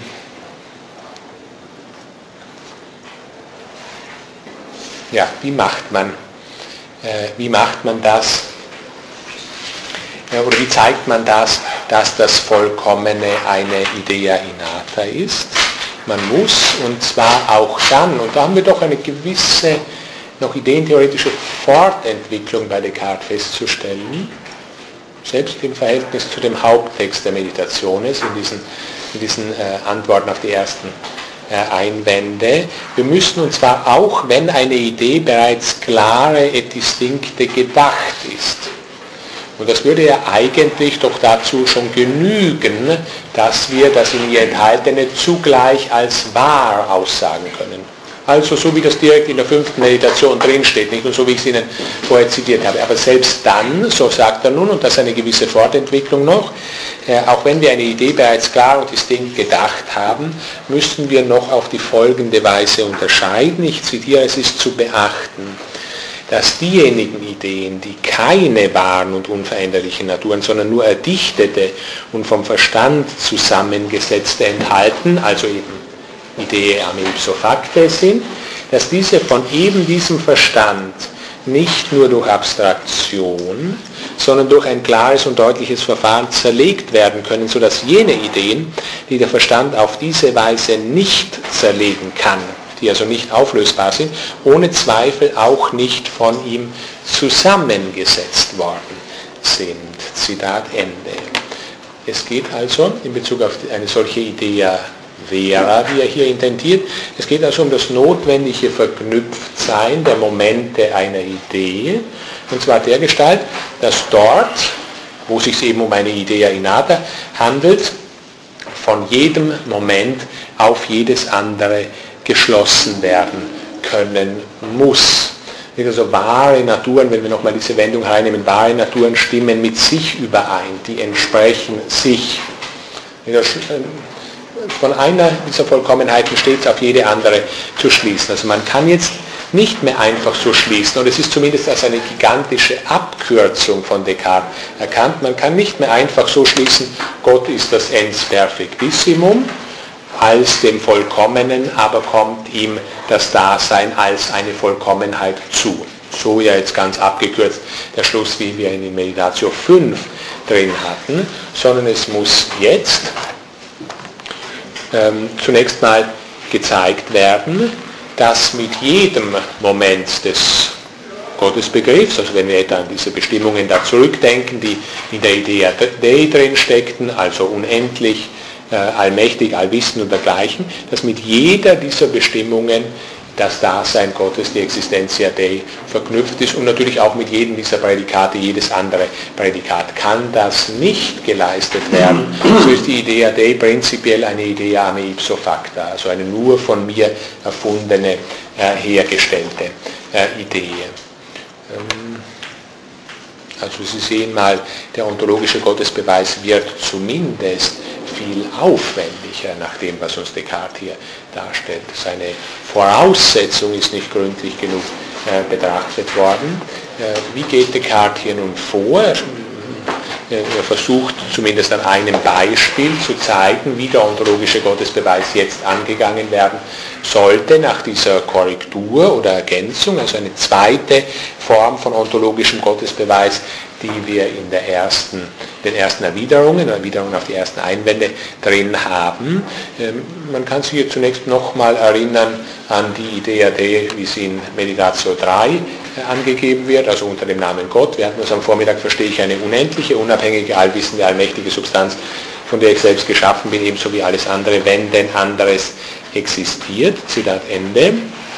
Ja, und äh, Descartes möchte nun zeigen, dass diese Idee keine Idea fictitia ist, wie er jetzt sagt, also nicht rein vom Intellekt, von unserem Intellektus zusammengesetzt, willkürlich zusammengestellt ist und er selektiert hier aus dem Rahmen der gegebenen Bestimmungen die Allmacht, also die Summa Potentia. Die Allmacht kommt der Idea Dei notwendig zu und so muss jetzt gezeigt werden, dass auch aus dem Begriff des allmächtigen Wesens aus oder des Allmächtigen heraus und nicht einfach nur aus dem Begriff des Vollkommenen heraus auf die Existenz dieses Allmächtigen geschlossen werden kann. Äh, Allmächtigkeit bedeutet, sonst könnten wir, sagte sehr, äh, sehr schön und genau, sonst könnten wir das allmächtige Wesen auch nicht als möglich denken. Ich denke wir es als möglich, so denken wir es dann zugleich als wirklich, wie sie zeigen wird. Aber Allmächt, Allmacht bedeutet, so Descartes, durch eigene Kraft existieren zu können. Also eine Form von äh, Selbstkausalität oder Selbsterhaltung, die hier auch äh, gedacht wird nach diesem Prädikat, das ja dann neuzeitlich so, so nach, Descartes, nach Descartes erst säkularisiert wurde. Zitat, wir können sein Dasein auch nicht als möglich denken, wenn wir nicht zugleich auf seine ungeheure Macht achtend erkennen, dass es, nämlich das Ens Summe Potens, dass es durch seine eigene Kraft existieren kann. Und von hier aus werden wir schließen, dass es wirklich existiert und von Ewigkeit her existiert hat. So ganz kurz diese zweite, dieser zweite ontologische Gottesbeweis, äh, den Descartes bringt. Man muss hier beachten, dass das zwei Gedankenschritte sind in diesem äh, Vortrag des ontologischen äh, Gottesbeweises. Nicht? Also wir können das Dasein Gottes auch nicht als möglich denken, wenn wir nicht sehen, dass weil er das Allmächtige ist, dass er zugleich durch eigene Kraft existieren kann. Klar, also wenn er allmächtig sein soll, dann muss er auch über die Kraft verfügen, aus eigener Kraft heraus zu existieren. Sonst wäre eben ein mächtigeres denkbar, welches auch dieses vermag, aus eigener Kraft heraus zu existieren. Dasjenige aber nicht, und das dann ist erst der zweite Gedankenschritt, dasjenige aber, welches die Kraft hat oder die Macht hat, aus eigener Kraft heraus äh, zu existieren, ja, auf das gibt es keine Möglichkeit, dass es irgendwann nicht existiert oder nicht existiert hat. Also es kann da, so scheint es nichts dazwischen treten gegen die Aktualisierung dieser Kraft beziehungsweise dieser Dynamis, dieser zunächst mal vorgestellten Möglichkeit. Die Kraft ist so groß, die in dieser Macht drinsteckt, dass sie gegen die Wirklichkeit nicht festhaltbar ist, dass sie also falsch gedacht wäre, wenn sie als eine nur mögliche Kraft gedacht wäre. Ja, und darin liegt die Existenz noch ein Zitat dazu, denn es liest durch das natürliche Licht, ganz überaus offenkundiger, das brauchen wir hier eigentlich gar nicht, das natürliche Licht, dass dasjenige, welches durch eigene Kraft existieren kann, immer existiert. Also Allmacht und Nichtsein sind nicht kompatibel, lernen wir hier in den ersten Responsiones. Dasjenige, welches Ach so, gemerkt. Dasjenige, das aus eigener Kraft, also propria sua wie sein kann, das ist nicht gegen seine Wirklichkeit festhaltbar. Und ebenso ist es, so schließt Descartes noch ein wenig weiter, ebenso ist es nicht gegen seine Wirklichkeit als ens perfectissimum festhaltbar. Nicht? So geht er noch einen weiteren Schritt darauf zu, äh, die Idea Dei vom Nomen zur Idea Vera zu machen. Abschluss des Gottesbeweises in den Responsiones 1, dasjenige, das aus eigener Kraft ist, dasjenige, das allmächtig ist, das besitzt die Kraft und besitzt die Macht, sich selbst als vollkommen zu setzen.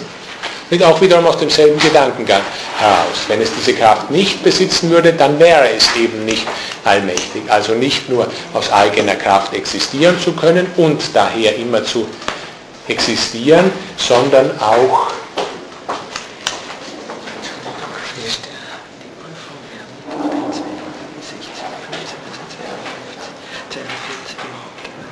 Das ist wunderbar. Vielen Dank. Ja, ja, vielen Dank.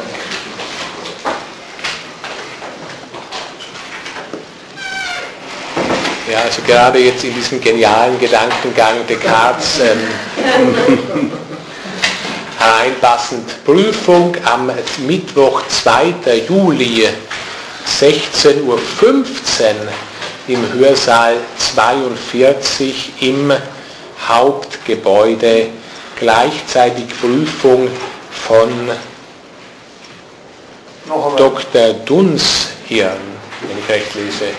Dunshirn, ja. Dunshirn. Also wenn Sie da den Namen oder wenn Sie den entsprechenden Kollegen sehen, äh, da ist dann diese Prüfung auch.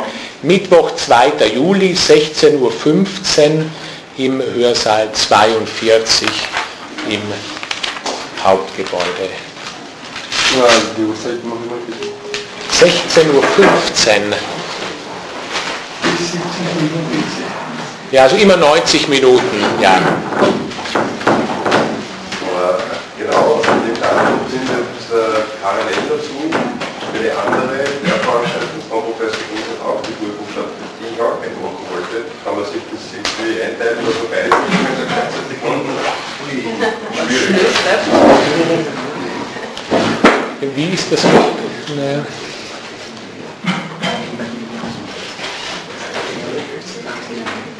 Das ist schwierig, das muss ich äh, zugeben. Es ist für Sie wichtig, dass Sie beide jetzt äh, vor dem Sommer machen. Ja.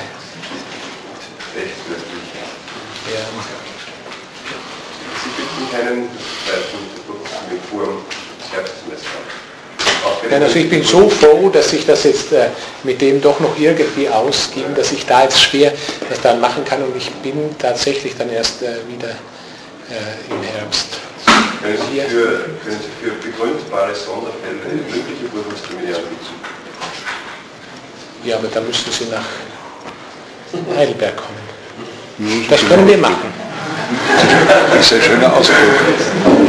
Das besprechen wir, in der, besprechen wir in der Pause dann noch Ende. Also es stört mich tatsächlich auf der einen Seite gar nicht, dass wir das äh, zur Kenntnis äh, nehmen durften. Auf der anderen Seite ist es natürlich äh, bedauerlich, dass wir gerade in diesem wunderschönen äh, kartesischen Gedankengang, das hier herein erschienen mussten. Ich schließe daher noch äh, kurz äh, gleich ab. Also wir haben gesehen, eine zweite und tatsächlich neue Form des ontologischen Beweises. Aus der Allmacht heraus wird auf die Existenz zunächst mal geschlossen. Qua des Gedankens, dasjenige, welches allmächtig ist, muss auch die Kraft haben, aus eigener Kraft heraus existieren zu können und daher immer existieren. Abschluss dieses Gottesbeweises, das, welches aus eigener Kraft äh, zu existieren vermag und daher immer existiert, hat zugleich die Kraft, die Macht, sich selbst als vollkommen zu setzen, weil es sonst eben wiederum als nicht allmächtig gefasst würde. Also, ist anders ausgedrückt, eine unvollkommene Causa sui ist ebenso widersprüchlich wie eine nicht existierende. Das äh,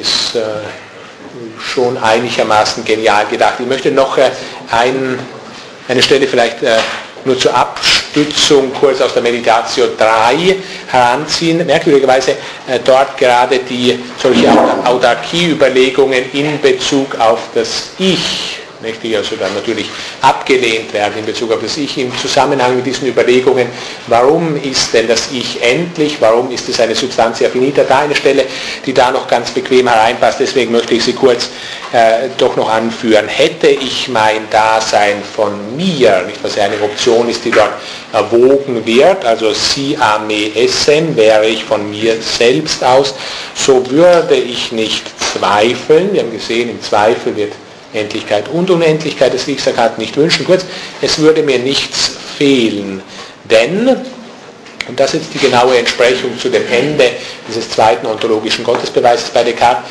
denn ich hätte mir alle Vollkommenheiten gegeben. Genau das, was ich vorher sagte. Unvollkommene Causa sui ist widersprüchlich, denn ich hätte mir alle Vollkommenheiten gegeben, von denen ich eine Vorstellung habe und so wäre ich selbst Gott. Also auch hier wird vom Begriff des Höchstmächtigen und nicht einfach von dem vollkommensten Wesen aus äh, gedacht wird jetzt dieser zweite äh, Ansatz mit der Allmacht äh, aber schon auch zu sagen, zurückgeburzelt in die Vorstellung, also zu sagen, dass ich die Vorstellung von etwas Allmächtigen nicht aus mir selbst haben kann. Also steht er das allein nur so als in sich, wäre es sonst widersprüchlich da, ohne diese sozusagen weiterführende Verankerung. Ne? Oder nicht? Was meinen Sie, damit dann wäre es widersprüchlich? Ich sage kurz als Reaktion darauf. Es ist natürlich grundsätzlich so, alle diese Überlegungen, die ich jetzt aus Meditation 5 und dann vor allem aus den ersten äh, Erwiderungen äh, gebracht habe, alles das hat seine systematische Stelle nicht ganz vorn bei Descartes, sondern setzt letztlich, wenn er wirklich der Reihe nach vorgehen möchte, die Dinge voraus, die in den Meditationen 1 bis 3 gebracht werden. Dann müssten wir aber sagen, und das, deswegen hatte ich die Stelle auch gebracht, selbst wenn einer das alles leugnen würde und sagen würde, ich lese die Meditationen 1 bis 3 überhaupt nicht, sondern ich nehme mir nur den Sektor ontologischer Gottesbeweis bei Descartes heraus, dann müsste man sagen, die gleiche, die gleiche Gewissheit hätten wir hier, wie wir bei mathematischen Sätzen haben. Aber jetzt weiß ich nicht genau, was, Nein, ob ich Ihre Frage getroffen habe. Ein, ja. ein zentraler Punkt war ja bei dem Gottesbeweis von Descartes selber jetzt, den er vorher geführt hat, von dem wir vorher gehört haben, nicht jetzt in dem Kommentar, sondern davor. Ja, ja. War ja das, dass die Vorstellung äh, eben nicht mir selbst entstammen kann, na? also ja, unendlich, den ersten Gottesbeweis, endlich, ja. gegen unendlich, so, ich wollte jetzt so wissen, ob das da ja. auch äh, sozusagen so zurückgeankert ist in dem, äh, dass jetzt eigentlich natürlich vorgekommen ist. Jetzt ist da nur vorgekommen Begriff der Allmacht und eben so, dass sozusagen eben wie beim, wie beim Anselm selber, ne? das, wäre, das wäre ein Widerspruch und darum ist es halt so. Das ist halt schwach. Ne? Naja, also das, das Schwach äh, verstehe ich jetzt nicht genau, aber äh, grundsätzlich grundsätzlich ist doch, glaube ich, die Erstellung klar angegeben, auch nach dem, was ich eben sagte. Natürlich, wenn Sie von zurückgewurzelt sprachen, letztlich, wie ich vorher sagte, nicht in den ganzen Argumentationen Descartes ist es so, dass er sagen muss, das ist nicht mein erster Gottesbeweis, der ontologische. Ich kann den nicht aus dem Stand herausführen, sodass wenn Sie sich jetzt zum Beispiel erinnern, an das Vorwort des Proslogion, nachdem Sie jetzt auch direkt auf Anselm äh, hinweisen. Da verweist der Anselm selbst zunächst mal zurück, und da könnten wir jetzt auch eine Entsprechung zu Descartes hätte, verweist er zunächst mal auf das Monologion zurück und sagt, also da haben diese Konkatenatio und so, da haben wir also so viele Beweise geführt. Insgesamt sind es ja grundsätzlich mal drei Beweise, die Anselm in diesem früheren Werk äh, geliefert hat, drei Gottesbeweise. Das ist aber eine Verkettung so vieler Gründe, die sich auf unterschiedliches abstützen. Und dann sagt Anselm, so lässt das alles hindenken nach einem Beweise, der außerhalb seiner selbst gar nichts bedarf zur Abschließung. Nicht?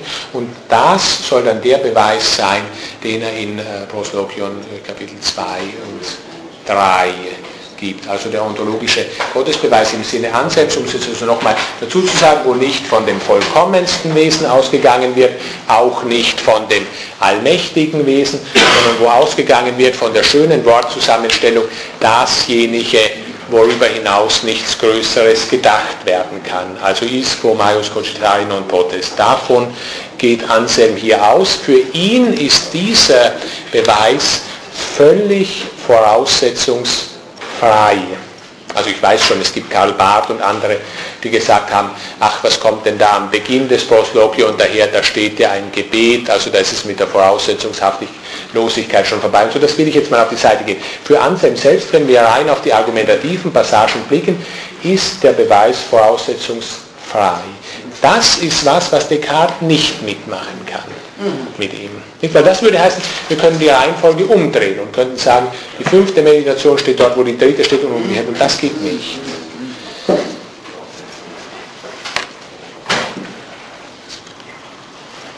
Ja. Hm.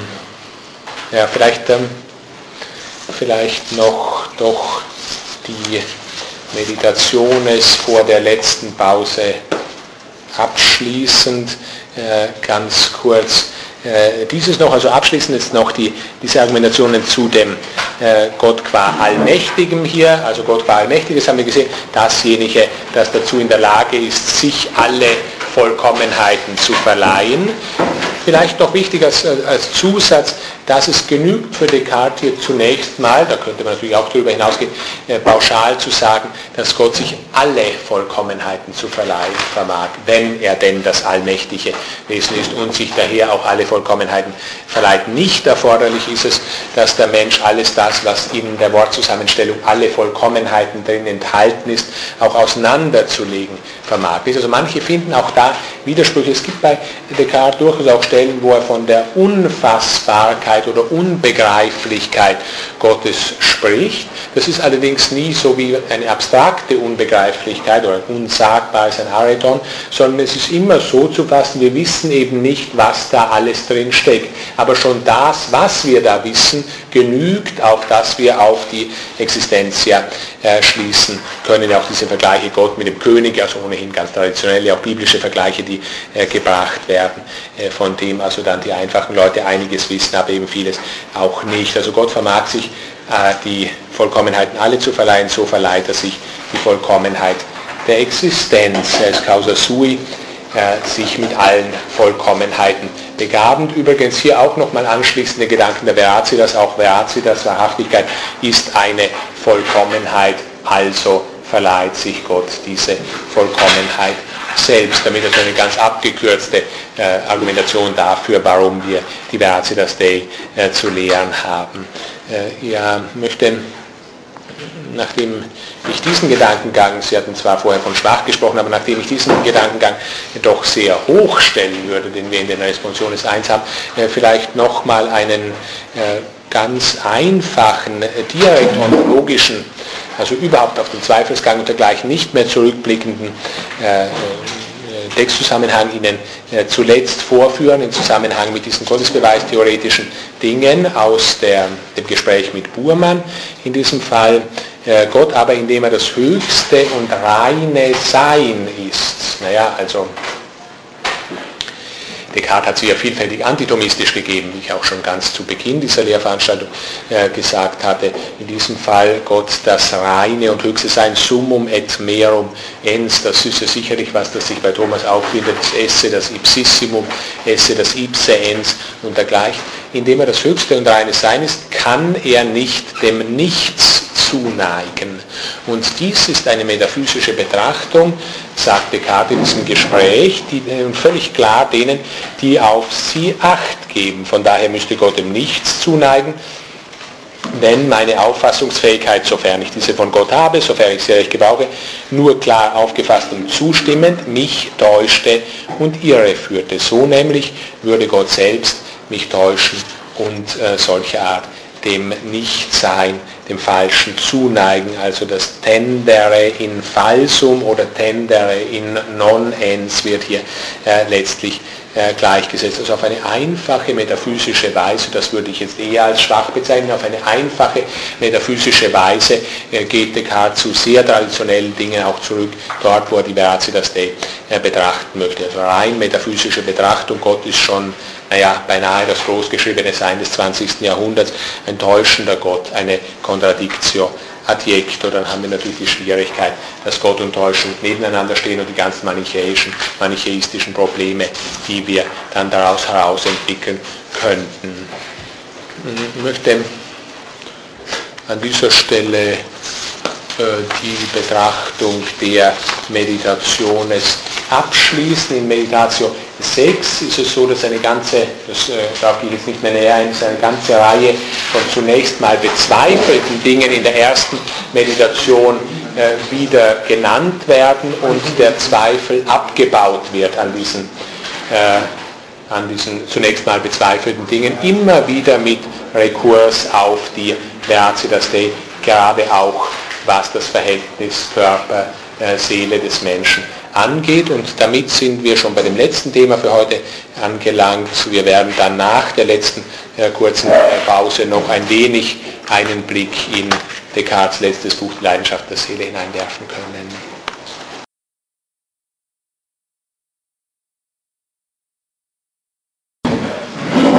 Ja, also wir gehen in die letzte Einheit für heute ganz kurz, nur noch in etwa ein Stündchen, dass wir äh, Zeit haben. Daher überlege ich gerade, was ich da überhaupt herausnehmen soll aus der Betrachtung des letzten großen Buches Descartes, also 1649, die Leidenschaften äh, der Seele.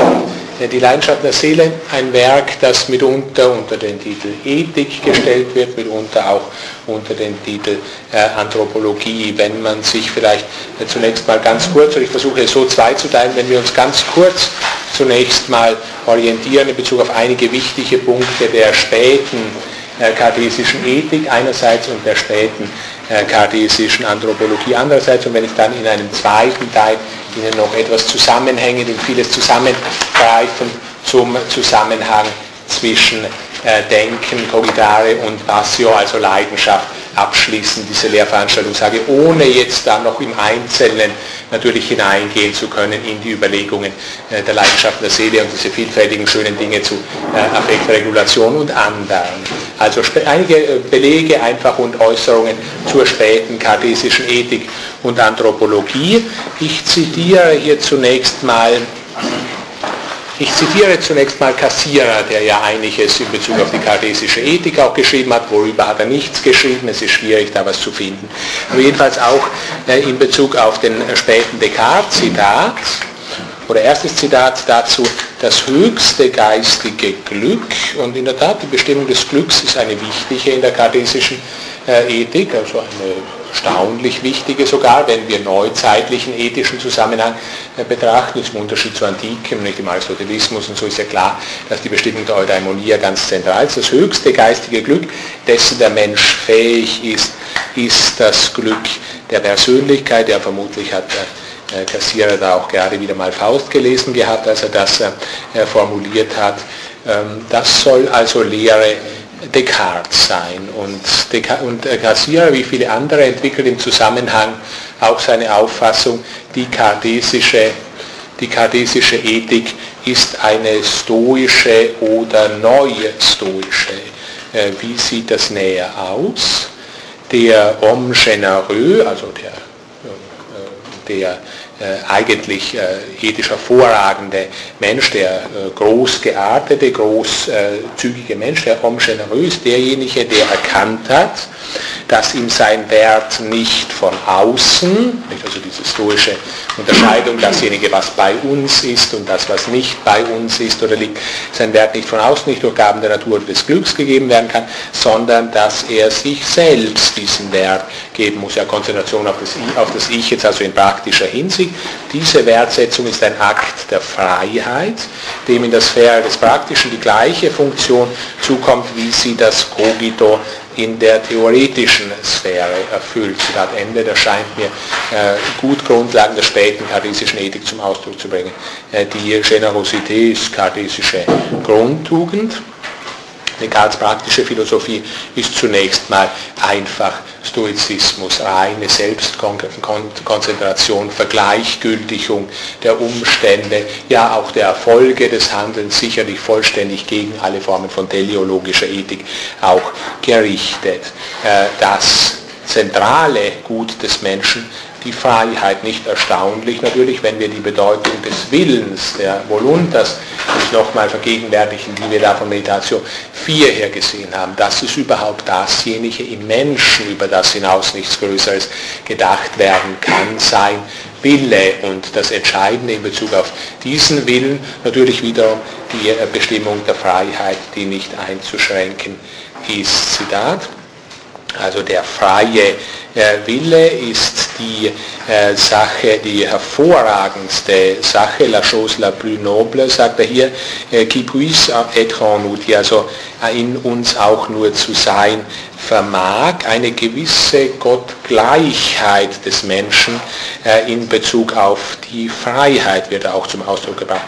Also äh, il nous rend en quelque façon pareil à Dieu und nimmt uns auch von unserer äh, Untertanenposition im Verhältnis zu Gott aus. Und daher ist der gute Gebrauch des äh, freien Willens äh, das äh, größte oder äh, wichtigste, bedeutendste in Bezug auf den Menschen ja, da äh, folgert Descartes nun natürlich einiges, das uns aus der theoretischen äh, Philosophie schon äh, bekannt ist. Also die Beständigkeit ist ein zentraler Punkt, die Gottgleichheit des Menschenwillens bezüglich scheint sich auch in dem beständigen Handeln des eigentlich frei Handeln zum Ausdruck äh, zu bringen. Descartes spricht vielfältig, äh, gerade auch brieflich von demjenigen, welches in unserer Macht steht was also den Körper und ja, das Schicksal, also le corps und äh, la fortune nennt er hier, was äh, die Güter des Körpers und die, die äußeren Güter in der klassischen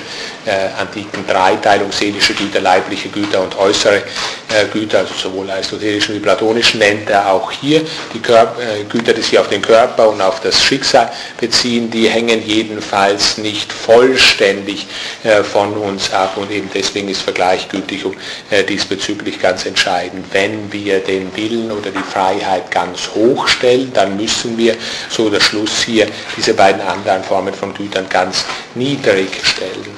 Nun nochmal ein Blick zu Kassiererüberlegungen äh, dazu. Kassierer zitiert ein hübsches Sätzchen, das Leibniz über die kartesische Ethik geschrieben hat, nämlich das Sätzchen Cartesiana et Stoica Philosophia in re morali e adem est. Also die kartesianische und die stoische Philosophie sind ähm, dieselbe in moralischen Angelegenheiten oder was ihre jeweilige Moral angeht. Wo soll denn der Unterschied liegen oder was unterscheidet nun dann tatsächlich auch die ausgeführte kartesische Ethik, also die Version de l'âme von antiken stoischen Ethiken oder auch sonstigen neu-stoischen Ethiken, ich hatte zu Beginn der Lehrveranstaltung noch auf das Auftreten des Neustoizismus äh, hingewiesen. Äh, der Unterschied liegt nach Cassirer darin, dass die kartesische Ethik nicht asketisch ist, im Unterschied äh, zur stoischen. Das ist sicherlich mal ein Punkt. Ein zweiten Punkt, den man noch hinzufügen äh, kann, ist natürlich der der Begründung. Also Descartes begründet natürlich seine, wenn wir so wollen, stoische oder neustoische Ethik auf seinen extrem starken Ich-Begriff. Und da wird man schon sagen können, dass er mit einem gewissen Recht, ähm, dass er mit einem gewissen Recht äh, Kritik an äh, antiken Stoikern auch anbringen kann, in Bezug auf diese festhalten kann, dass sie auf Sand gebaut hätten, weil sie nämlich den Ich-Begriff nicht hatten auf dem die, der sehr stark sein muss, so stark wie äh, bei Descartes, um dann eine solche Vergleichgültigung in Bezug auf die äußeren Güter und die Güter des Leibes überhaupt möglich zu machen. Also Vergleichgültigung der körperlichen und der äh, Schicksalssphäre insgesamt von dieser starken Subjektivitätskonzentration äh, aus. Also genau das, was die Alten, wie er jetzt hier sagt, auf Sand und Staub gebaut haben, äh, äh, das äh, will Descartes in seiner Ethik auf Fels bauen. Und der zweite Punkt, also nach dieser neuen Begründung ist, äh, da würde ich mit Kassierer ganz äh, d'accord gehen, ist äh, der, dass die kartesische Ethik in der Tat nicht asketisch ist. Die Leidenschaften werden Mittel des Denkens. Das werden wir dann in der Folge gleich noch etwas näher sehen. Voraussetzung dafür, dass die Leidenschaften Mittel des Denkens werden können nach Descartes, und das wird richtig sein, ist das, dass sie auch Formen von Denken sind. Allerdings natürlich ja, untergeordnete, nicht rein selbstbewusste Formen des Denkens. Und dieses Mittelwerden der Leidenschaften, Stichwort Affektregulation, ist selbst ein mittelbares, also ein solches, in dem eine Leidenschaft eine andere regelt, äh, dämpft, wir in manchen Situationen andere äh, Gedanken in uns hervorrufen, die uns von bestimmten äh, leidenschaftlichen Ausrichtungen ähm, abhalten und dergleichen. Also eine Leidenschaft regelt die andere, äh, dämpft die andere und so weiter, unmittelbar durch das Denken nicht zu beeinflussen. Zitat. Aber die Weisheit, und die Sagesse ist natürlich neben, äh, äh, neben der Generosität auch ganz weit oben stehend im äh, Tugendkatalog der äh, späten kartesischen Ethik. Die Weisheit ist eben hierin vornehmlich nützlich, dass sie lehrt, sich solche Art zu Meister über die Leidenschaften zu machen, also solche Art, nicht? Also in zweifacher Weise, durch Vergleichgültigung der äußeren und der körperlichen Güter und dann durch Regelung der Leidenschaften, Affektregulation, äh, sich solche Art zu Meister über die Leidenschaften zu machen und sie mit solcher Geschicklichkeit zu leiten, dass die Übel, die sie verursachen, leicht erträglich sind. Ja, dass sie uns alle zu einer Quelle der Freude werden. Ähm, dazu gehört zu diesem Quelle der Freude werden und auch dem antiasketischen äh, bei Descartes vielleicht noch sein Lob, ja mitunter auch unter diesem äh, Titel mitgeteilt, sein Lob Epikurs, in diesem äh, Zusammenhang gewisse Entsprechung auch zu Kant übrigens, was diese Auskunft angeht, also der brieflichen Äußerung an äh, Elisabeth, ja viele dieser brieflichen Äußerungen an Elisabeth aus der späten Zeit in ethischer Hinsicht sehr wichtig. Zitat, Epikur hat nicht Unrecht gehabt, indem er bei der Betrachtung dessen, worin die Glückseligkeit besteht, hier spricht er jetzt natürlich nicht von Fortune, nicht? Die, die, der Fortune-Bereich, der ist zu vergleichgültigen, aber hier spricht er von Glückseligkeit und Glückseligkeit äh, ist natürlich äh, la Beatitude in diesem, also die Beatitudo, auf die Eudaimonia letztlich zurückgehen, worin die Glückseligkeit besteht und welches der Beweggrund bzw. das Ziel unserer Handlungen ist, indem er also erklärte, nämlich Epikur, dies sei die Lust, nämlich allgemein genommen, das heißt die Zufriedenheit des Geistes wird hier festgehalten. Denn obwohl uns die bloße Erkenntnis unserer Pflicht dazu bestimmen könnte, gute Handlungen zu tun, so würde doch hieraus keine Glückseligkeit für uns entspringen, wenn sie nicht auch Lust mit sich bringen würde. Also Sie sehen, eine, äh, das, das Ich bei Descartes ist so stark geworden, dass er Stoiker sein kann, ohne eine asketische Ethik zu vertreten. Das ist der Unterschied des Neustoizismus äh, Descartes im Verhältnis zu dem antiken Stoizismus. Also der Neustoizismus, allgemein ein Stoizismus, der ein affirmatives Verhältnis zu den Leidenschaften gefunden hat, ohne deswegen nicht mehr Stoizismus zu sein. Man sieht natürlich auch schön, das hätte jetzt Descartes wahrscheinlich nicht gefallen, äh, das zu sagen, wie wie gut aufnehmbar von einer solchen ethischen Position her die aristotelische Hedone-Lehre wiederum ist. Also Hedone, Aristoteles spricht ja auch von Hedone im Allgemeinen und im Speziellen und Hedone im Allgemeinen ist in der Tat außerordentlich nahe an dem dran, was Descartes hier mit Zufriedenheit des Geistes äh, wiedergibt, wenn Sie sich da also an die, an die zwei Hedone-Abhandlungen in der nikomachischen Ethik erinnern. Ähm, wenn wir noch ein wenig na, die beiden Hedone-Abhandlungen also äh, also die zweite Hedonea-Abhandlung ist ja der ersten, äh, nach der ersten Hälfte des zehnten Buches aus. Bei der, bei der ersten bin ich jetzt im Moment merkwürdigerweise gar nicht äh, sicher. Es müsste, erst müsste das siebte Buch sein, also zusammen mit der Akrasia dann auch die dortige Hedone-Abhandlung ähm, diese ganz unterschiedliche Verwendungsweise auf der einen Seite, sonst versteht man das ja nicht, nicht warum Aristoteles auf der einen Seite gegen die Hedonie als wichtige ethische Bestimmung argumentieren kann, auf der anderen Seite so offensichtlich, vielfältig auch ganz, äh, ganz affirmativ zum Einsatz bringt. Ja, so viel an ganz kurz an allgemeinen Bemerkungen zur späten kartesischen Ethik. Wenn wir noch bestimmter in die späte kartesische Anthropologie hineinblicken, natürlich in engem Zusammenhang damit, mache ich gleich weiter mit der äh, Bestimmung der Leidenschaft. Offensichtlich anthropologisch ein wichtiges Thema. Leidenschaft muss, auch nach dem späten äh, Descartes, also Passion, muss Vermittlung oder ja, jedenfalls in gewisser Weise ein Zusammensein von Mens und Corpus bedeuten.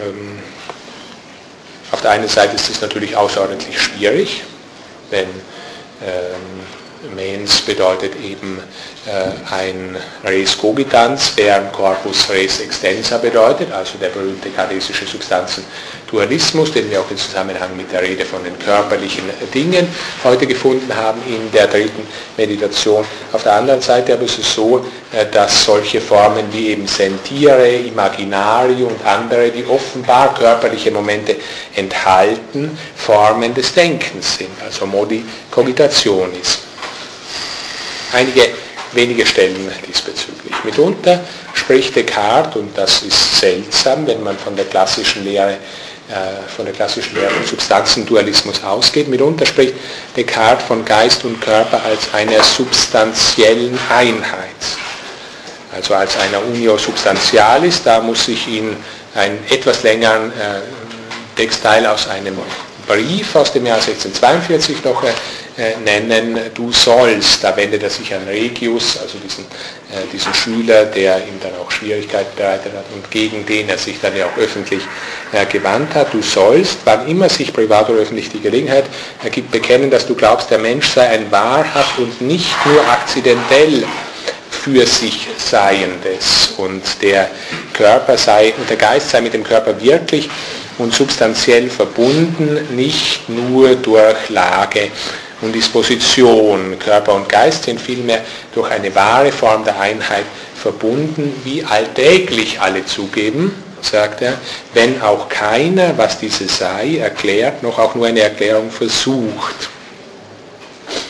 Ja, und dann äh, hätte er nun hinzu noch fest, nachdem er zunächst mal nur ein abstrakter Substanzendualismus abgelehnt wurde, du kannst dies dennoch erklären, nämlich die die Einheit von Körper und Geist oder die wahre Form dieser Einheit. Du kannst dies dennoch, wie ich, von daher erklären, dass wir die Schmerzempfindung, wie alle anderen Empfindungen auffassen, nicht als reine Gedanken des vom Körper unterschiedenen Geistes, sondern verworrene Auffassungen jener wahrhaft Verbundenen.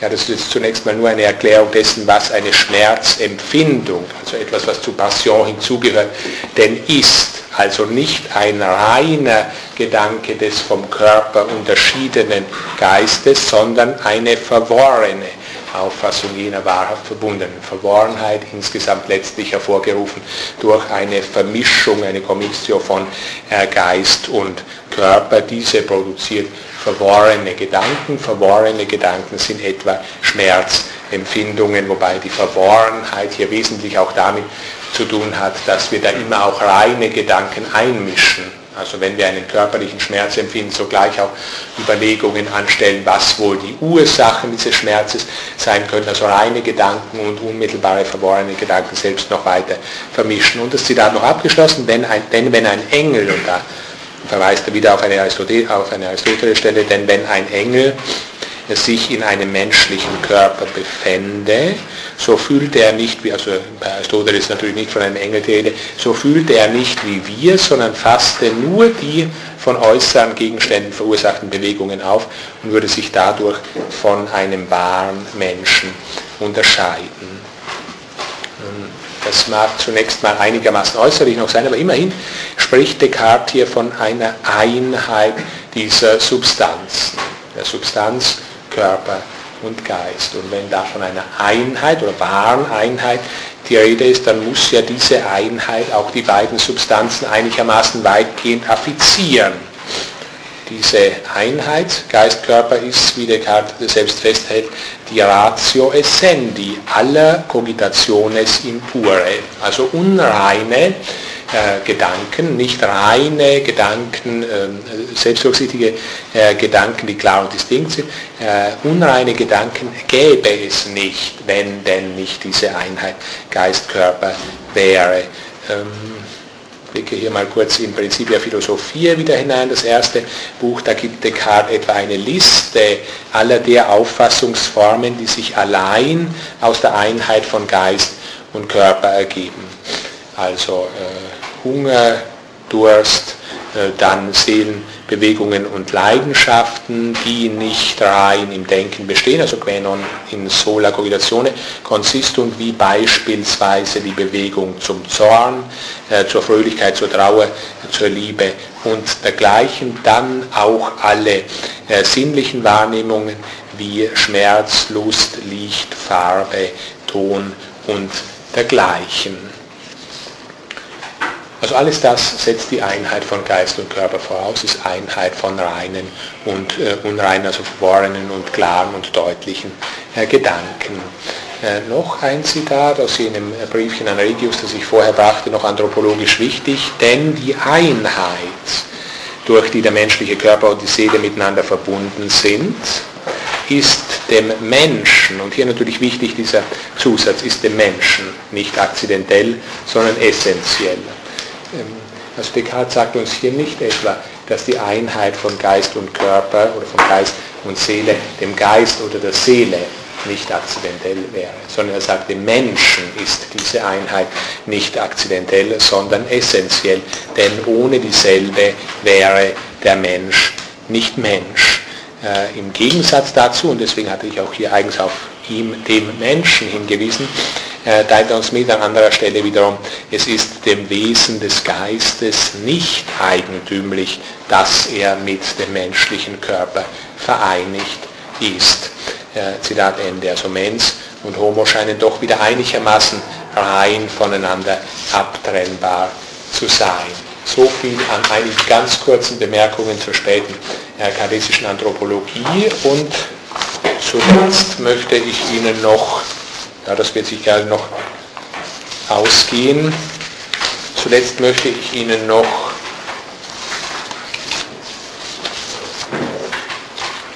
ähm, ganz kurz den einen etwas näheren Zusammenhang zwischen diesen Grundbestimmungen der schon äh, langen, alten kartesischen Grundbestimmung der Cogitatio, des Cogitare und der Passio, der Leidenschaft, äh, der sich eben dieses späte äh, Buch widmet, noch ein wenig äh, näher darzustellen versuchen, nur von einigen ganz wichtigen Begriffen her. Man muss sich da zunächst mal vielleicht ganz kurz noch die Ausgangsposition für die Passion de l'âme deutlich machen. Descartes vertritt also einerseits durch diese subjektive Interpretation des Subjekts, von der ich heute mehrfach gehandelt hatte, einen populär gesprochen Substanzendualismus. Er versucht sich weiter, aber auch daran, solche Formen wie das sinnliche Wahrnehmen oder auch körperlichen Schmerz als eine, also eine Form von Cogitatio, und zwar näher als eine Vermittlungsform von Geistigkeit und Körperlichkeit äh, zu denken. Das ist sicherlich eminent. Also jemand, der einen anspruchsvollen Ich-Begriff hat und trotzdem versucht, eine Einheit äh, von Geist und Körper zu denken. Das ist natürlich was ganz was anderes, als wenn Leute einfach irgendwie empirisch beschreiben, dass so, so zusammen ganzes Formen, Synthedon-Formen von Geist und Körper, wo man von vornherein sieht, da sind dann die beschriebenen Einheiten vielleicht nur noch psychologisch fassbare Figuren, die sich in keinem ernsthaften Sinne auf sich selbst zu beziehen, sich selbst zu reflektieren vermögen.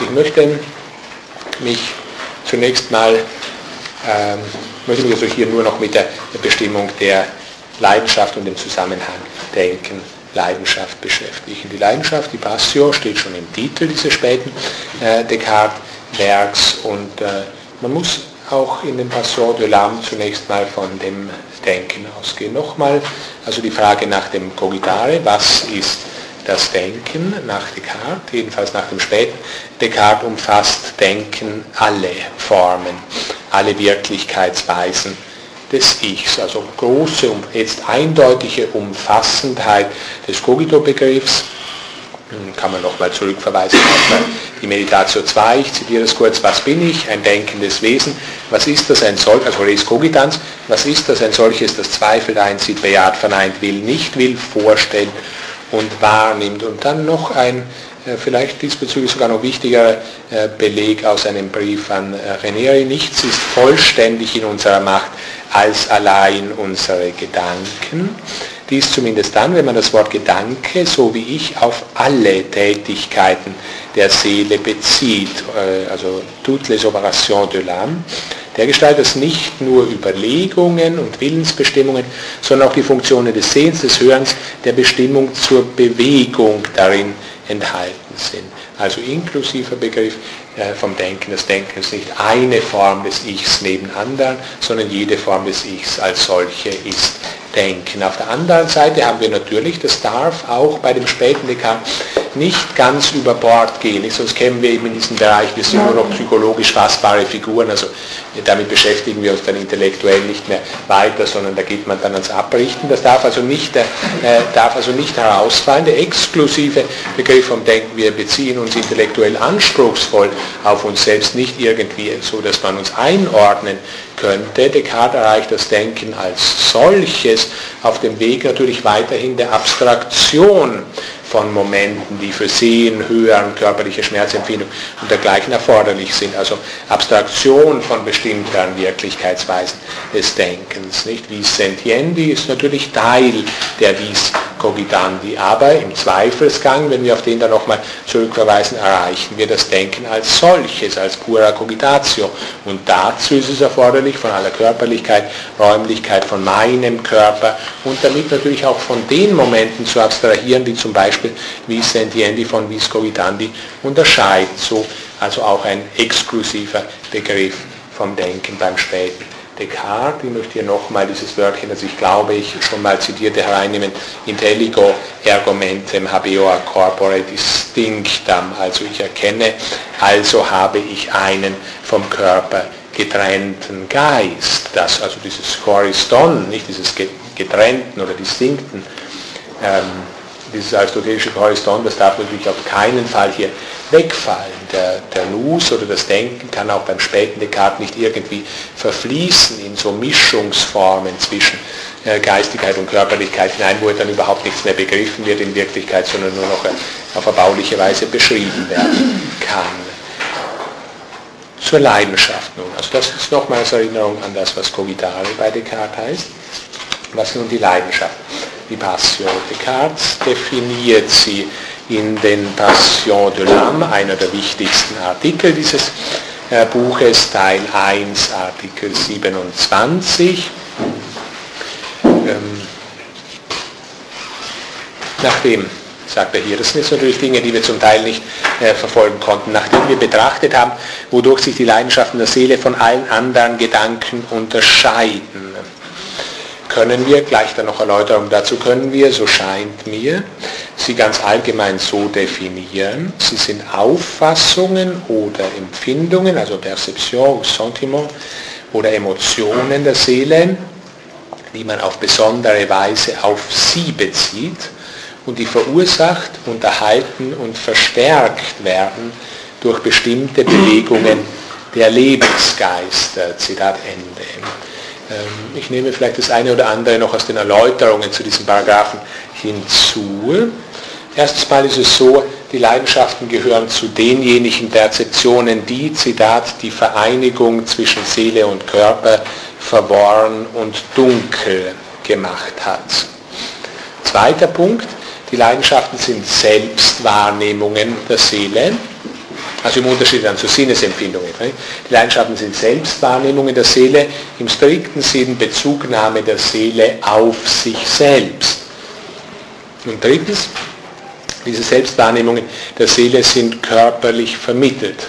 Also obwohl sie Selbstbezugnahmen und Selbstthematisierungen der Seele sind, sind sie als solche körperlich vermittelt. Also das heißt, sie wären nicht, sie hätten keine Ratio Essenz, sie wären nicht, wenn sie nicht durch die natürlich rein körperlich vorzustellenden äh, Lebensgeister verursacht, unterhalten und verstärkt würden. Das ist für Descartes unter anderem auch deswegen äh, ganz wichtig und erforderlich, um erstens mal die Verworrenheit und äh, Unklarheit der, Leidenschaften erklären zu können, aber auch um Leidenschaften von den Willensakten zu unterscheiden. Willensakte, ich darf da die Definition aus der Passion auch noch hereinnehmen, Willensakte, wie, könnte, wie man als Emotionen der Seele bezeichnen könnte, die, also Emotionen, das war ja auch der allgemeine Titel zunächst zu Passion, die sich auf sie selbst beziehen, aber auch durch sie selbst veranlasst sind. Also ein von einem Körper getrennter, reiner Geist vermag deswegen Willensakte zu setzen, also Selbstbestimmungsakte zu setzen, nicht aber Leidenschaften zu empfinden. Ansonsten sind die beiden zunächst mal, diese beiden Momente zunächst der Seele zunächst mal entsprechend. Leidenschaften sind durch Verworrenheit charakterisiert, Sie sind nicht Cogitationes pure, in denen so der Geist sich selbst durchsichtig ist. In den Passiones ist die Anima nicht rein sie selbst, sondern in dieser merkwürdigen Einheit mit dem Körper. Ohne diese Einheit, Geist, Körper, keine Verworrenheit und Dunkelheit der Seele in Bezug auf sie selbst. Nicht wie wir jetzt in Bezug auf die Leidenschaften sehen, im Unterschied zu den Sinneswahrnehmungen oder sinnlich empfindbaren Schmerz und dergleichen, wo ja nicht eine Verworrenheit und Dunkelheit der Seele in Bezug auf sie selbst hereinkommt, sondern beispielsweise in Bezug auf das, was da wirklich rein körperlicher Schmerz ist und was mein Ärger über diesen körperlichen Schmerz oder meine Reflexion in Bezug auf die Ursache desselben und dergleichen zur Sache hinzutut. Ich eile zu einem letzten Punkt. Ja. Bezüglich der Ausübungen des das ja. Also wie ist das zu denken, dass quasi ein, ein Akt durchzuführen ist ohne Körper? Ja, also wir sehen hier einfach, wenn ich das Zitat nochmal bringen kann, äh, Willensakte, die man als Emotionen der Seele bezeichnen könnte. Und grundsätzlich ist es ja so, äh, dass Seele hier weiterhin mit Mens gleichgesetzt wird äh, von Descartes also Anima und Mens, die sich auf sie selbst beziehen, aber auch durch sie selbst veranlasst sind. Es ist nun natürlich so, also Sie fragen jetzt vielleicht, inwiefern es eine Abtrennbarkeit von Willensakt und dann ja, Tat gibt. Also für gewöhnlich, solange wir diese Verknüpfung von Geist und äh, Körper sind, kartesisch gedacht, ist es natürlich so, dass jeder Willensakt, also ein tatsächliches Wort, das nicht, das nicht bloßes Wünschen ist, Wünschen können wir uns alles Mögliche, also auch unmöglich, also nicht alles Mögliche nur, sondern sogar Unmögliches oder wünschen können wir uns vieles, wo wir nicht zum Handeln übergehen. Während solange diese Einheit ist, ist das ernsthafte Wollen natürlich mit dem dann Übersetzen in die Tat, die körperlich vermittelt ist, verknüpft bei Descartes.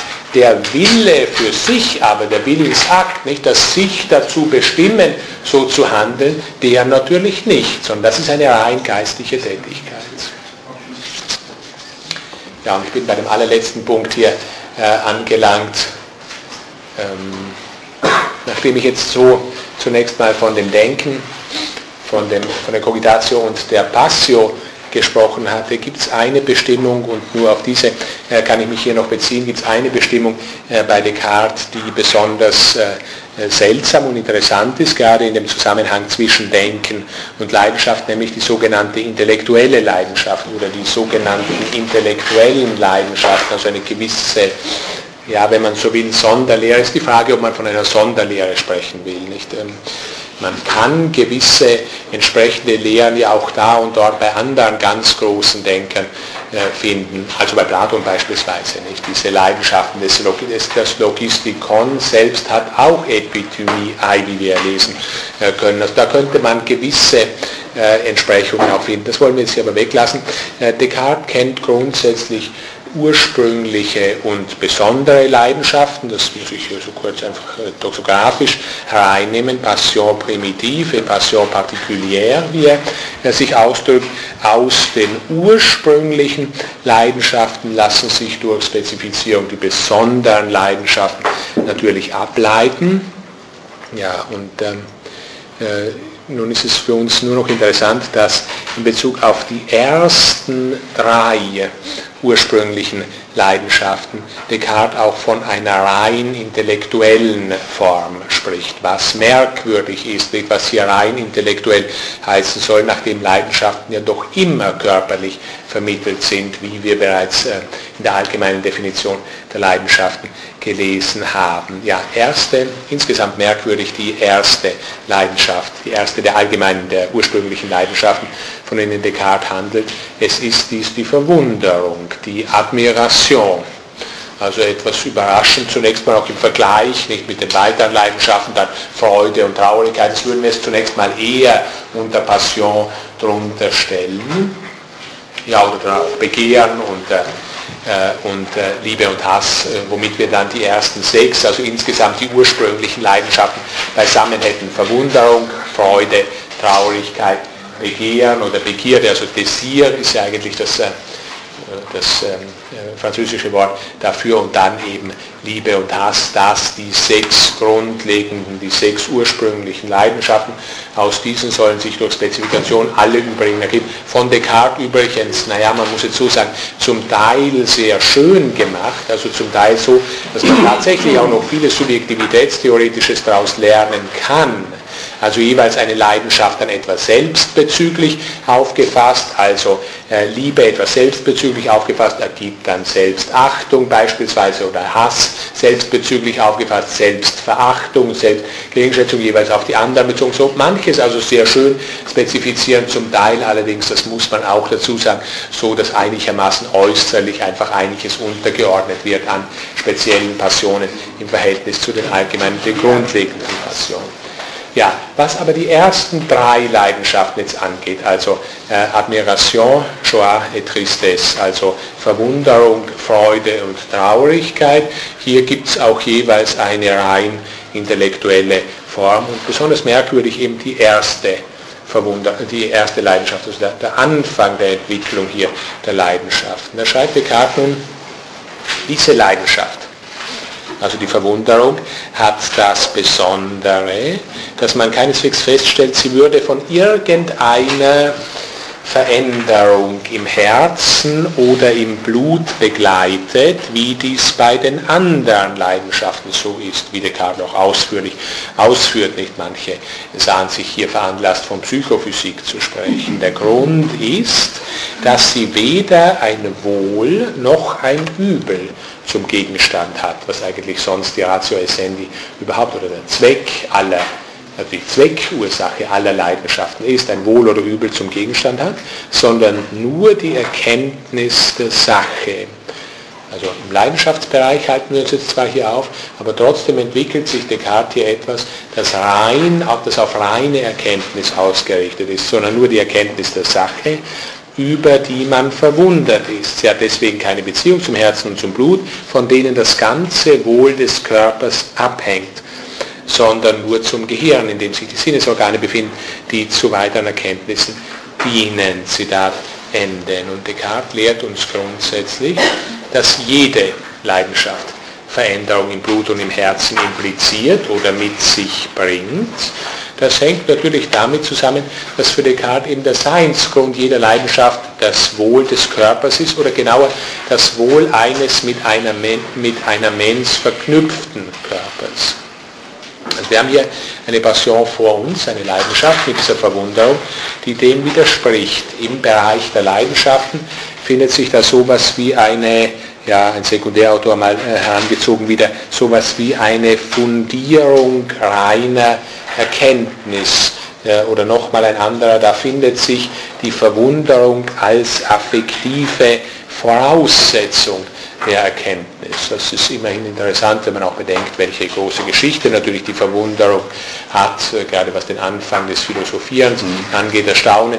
Die Verwunderung erscheint bei Descartes doch nicht ganz über Bord gegangen zu sein, wenngleich er grundsätzlich ja mit dem Zweifel beginnt und nicht mit der äh, Verwunderung, mit dem Staunen. Ja, das scheint ein Punkt zu sein, die Verwunderung, die in diesem Versuch der Vermittlung von, sagen wir, Geist und Mensch ganz entscheidend ist. Seltsame Situation, die sich Descartes ergibt oder mit der wir äh, hier konfrontiert werden äh, von Descartes. Wir müssen einerseits zunächst mal vom reinen Denken ausgehen, kartesisch. Also von dem sich von allem materiellen abtrennenden Ego cogito vom Geist als einer pura Substantia im strengen Gegensatz zu allen körperlichen, ausgedehnten, klar, nicht mehr das Ausgedehnte kann niemals denken, weil es ist eben das Auseinander, nicht das Selbstreflexive, ein körperliches, das sich auf sich bezieht, ist einfach Unsinn. Wenn da, dem Beispiel, das wir das letzte Mal hatten, wenn da schon ein Stein ist, kann nicht in derselben Hinsicht am selben Ort nochmal ein Stein sein. In Bezug auf den Gedanken ist das anders das Ich, also das sich verdoppelnde Subjekt, Objektivität. Wir müssen also vom Ego Cogito als pura Substantia ausgehen, streng getrennt von allem körperlichen, materiellen. Sehr wichtig übrigens, das ist ein Bereich aus den Leidenschaften der Seele, wo ich jetzt gar nicht näher hineingehen kann. Sehr wichtig übrigens auch diese ja, dieses Objektwerden natürlich des menschlichen Körpers, das sich ganz deutlich in den Leidenschaften der Seele zeigt, eben aus Substanzendualismusgründen heraus zunächst mal. Also man wird sicherlich nicht fehlgehen, wenn man die Auffassung verdreht, ohne eine solche zunächst mal ähm, ein solches Objektwerden des Körpers, abgetrennt werden des Körpers vom Geist hätte sich sowas wie neuzeitliche Medizin mit Sicherheit nicht entwickeln äh, können. Davon müssen wir zunächst mal ausgehen und da ist dann nicht deutlich, wie Leidenschaft in diesem also bis jetzt dargestellten Sinn überhaupt möglich sein können soll, wenn man von der Mens als pura Substantia ausgeht, weil Leidenschaft soll ja körperlich vermittelt sein, vermittelt sein durch die Verworrenheit, Dunkelheit produzierende Einheit von Seele und Körper bedingt und über körperliche Vorgänge laufende Rückbeziehung der Seele auf sich selbst, also eine Selbstthematisierung der Seele, die nicht vom Körperlichen äh, abstrahiert, sondern von diesem vielmehr mitbedingt ist. Also eine Selbstauffassung der Anima, die körperliches impliziert. Ja, und jetzt haben wir äh, zusätzlich noch rein intellektuelles, leidenschaftliches sich bewegen gesehen. Äh, wobei ich noch hinzufüge, auch in Bezug auf die äh, Freude und die Traurigkeit entwickelt Descartes rein intellektuelle Formen, also solche, die ausschließlich erkenntnisbezüglich sind und nicht nutzenbezüglich oder selbsterhaltungsbezüglich, was die Einheit von Mens äh, und Corpus angeht. Wobei in Bezug auf Freude und Traurigkeit, und es zeigt nochmal die systematische Schwierigkeit, in der jetzt hier steht, nicht? also sowohl inklusiven wie exklusiven Begriff des Denkens in Passioneszusammenhang aufrechtzuerhalten, wobei er gerade in Bezug auf Freude und Traurigkeit dann noch zusätzlich behauptet, interessanterweise, also es ist zwar so, dass es sowas wie rein intellektuelle Freude gibt, die ist allerdings stets begleitet von einer nicht rein intellektuellen Form von Freude entsprechen in Bezug auf die Traurigkeit. Also hier wird es ein wenig diffizil, aber natürlich völlig verständlich inzwischen, warum Descartes das so postulieren muss. Will er in Leidenschaftszusammenhang sein, sowohl ex wie inklusiven Begriff vom Denken durchhalten und er muss beides. Also es wäre äh, schlicht und schief, wenn er da eins einfach über Bord gehen würde, dann muss er sowas wie dieses seltsame Begleitungsverhältnis hier zeigen. Man wird letztlich abschließend sagen müssen, und ich erfülle jetzt hier mit meinem äh, Versprechen, heute früher fertig zu sein äh, als das letzte Mal, man wird sagen können, äh, dass die kartesischen Texte da letztlich nicht zu einem Ausgleich zu bringen sind. Ja, ich schließe an dieser Stelle diese Lehrveranstaltung, bedanke mich für Ihre Aufmerksamkeit, verweise nochmals auf den Prüfungstermin hier. Es wird sicher nochmals einen Termin dann im Herbst geben. Prüfungsstoff ist eben dasjenige, was wir hier gemacht haben. Ja, vielen Dank.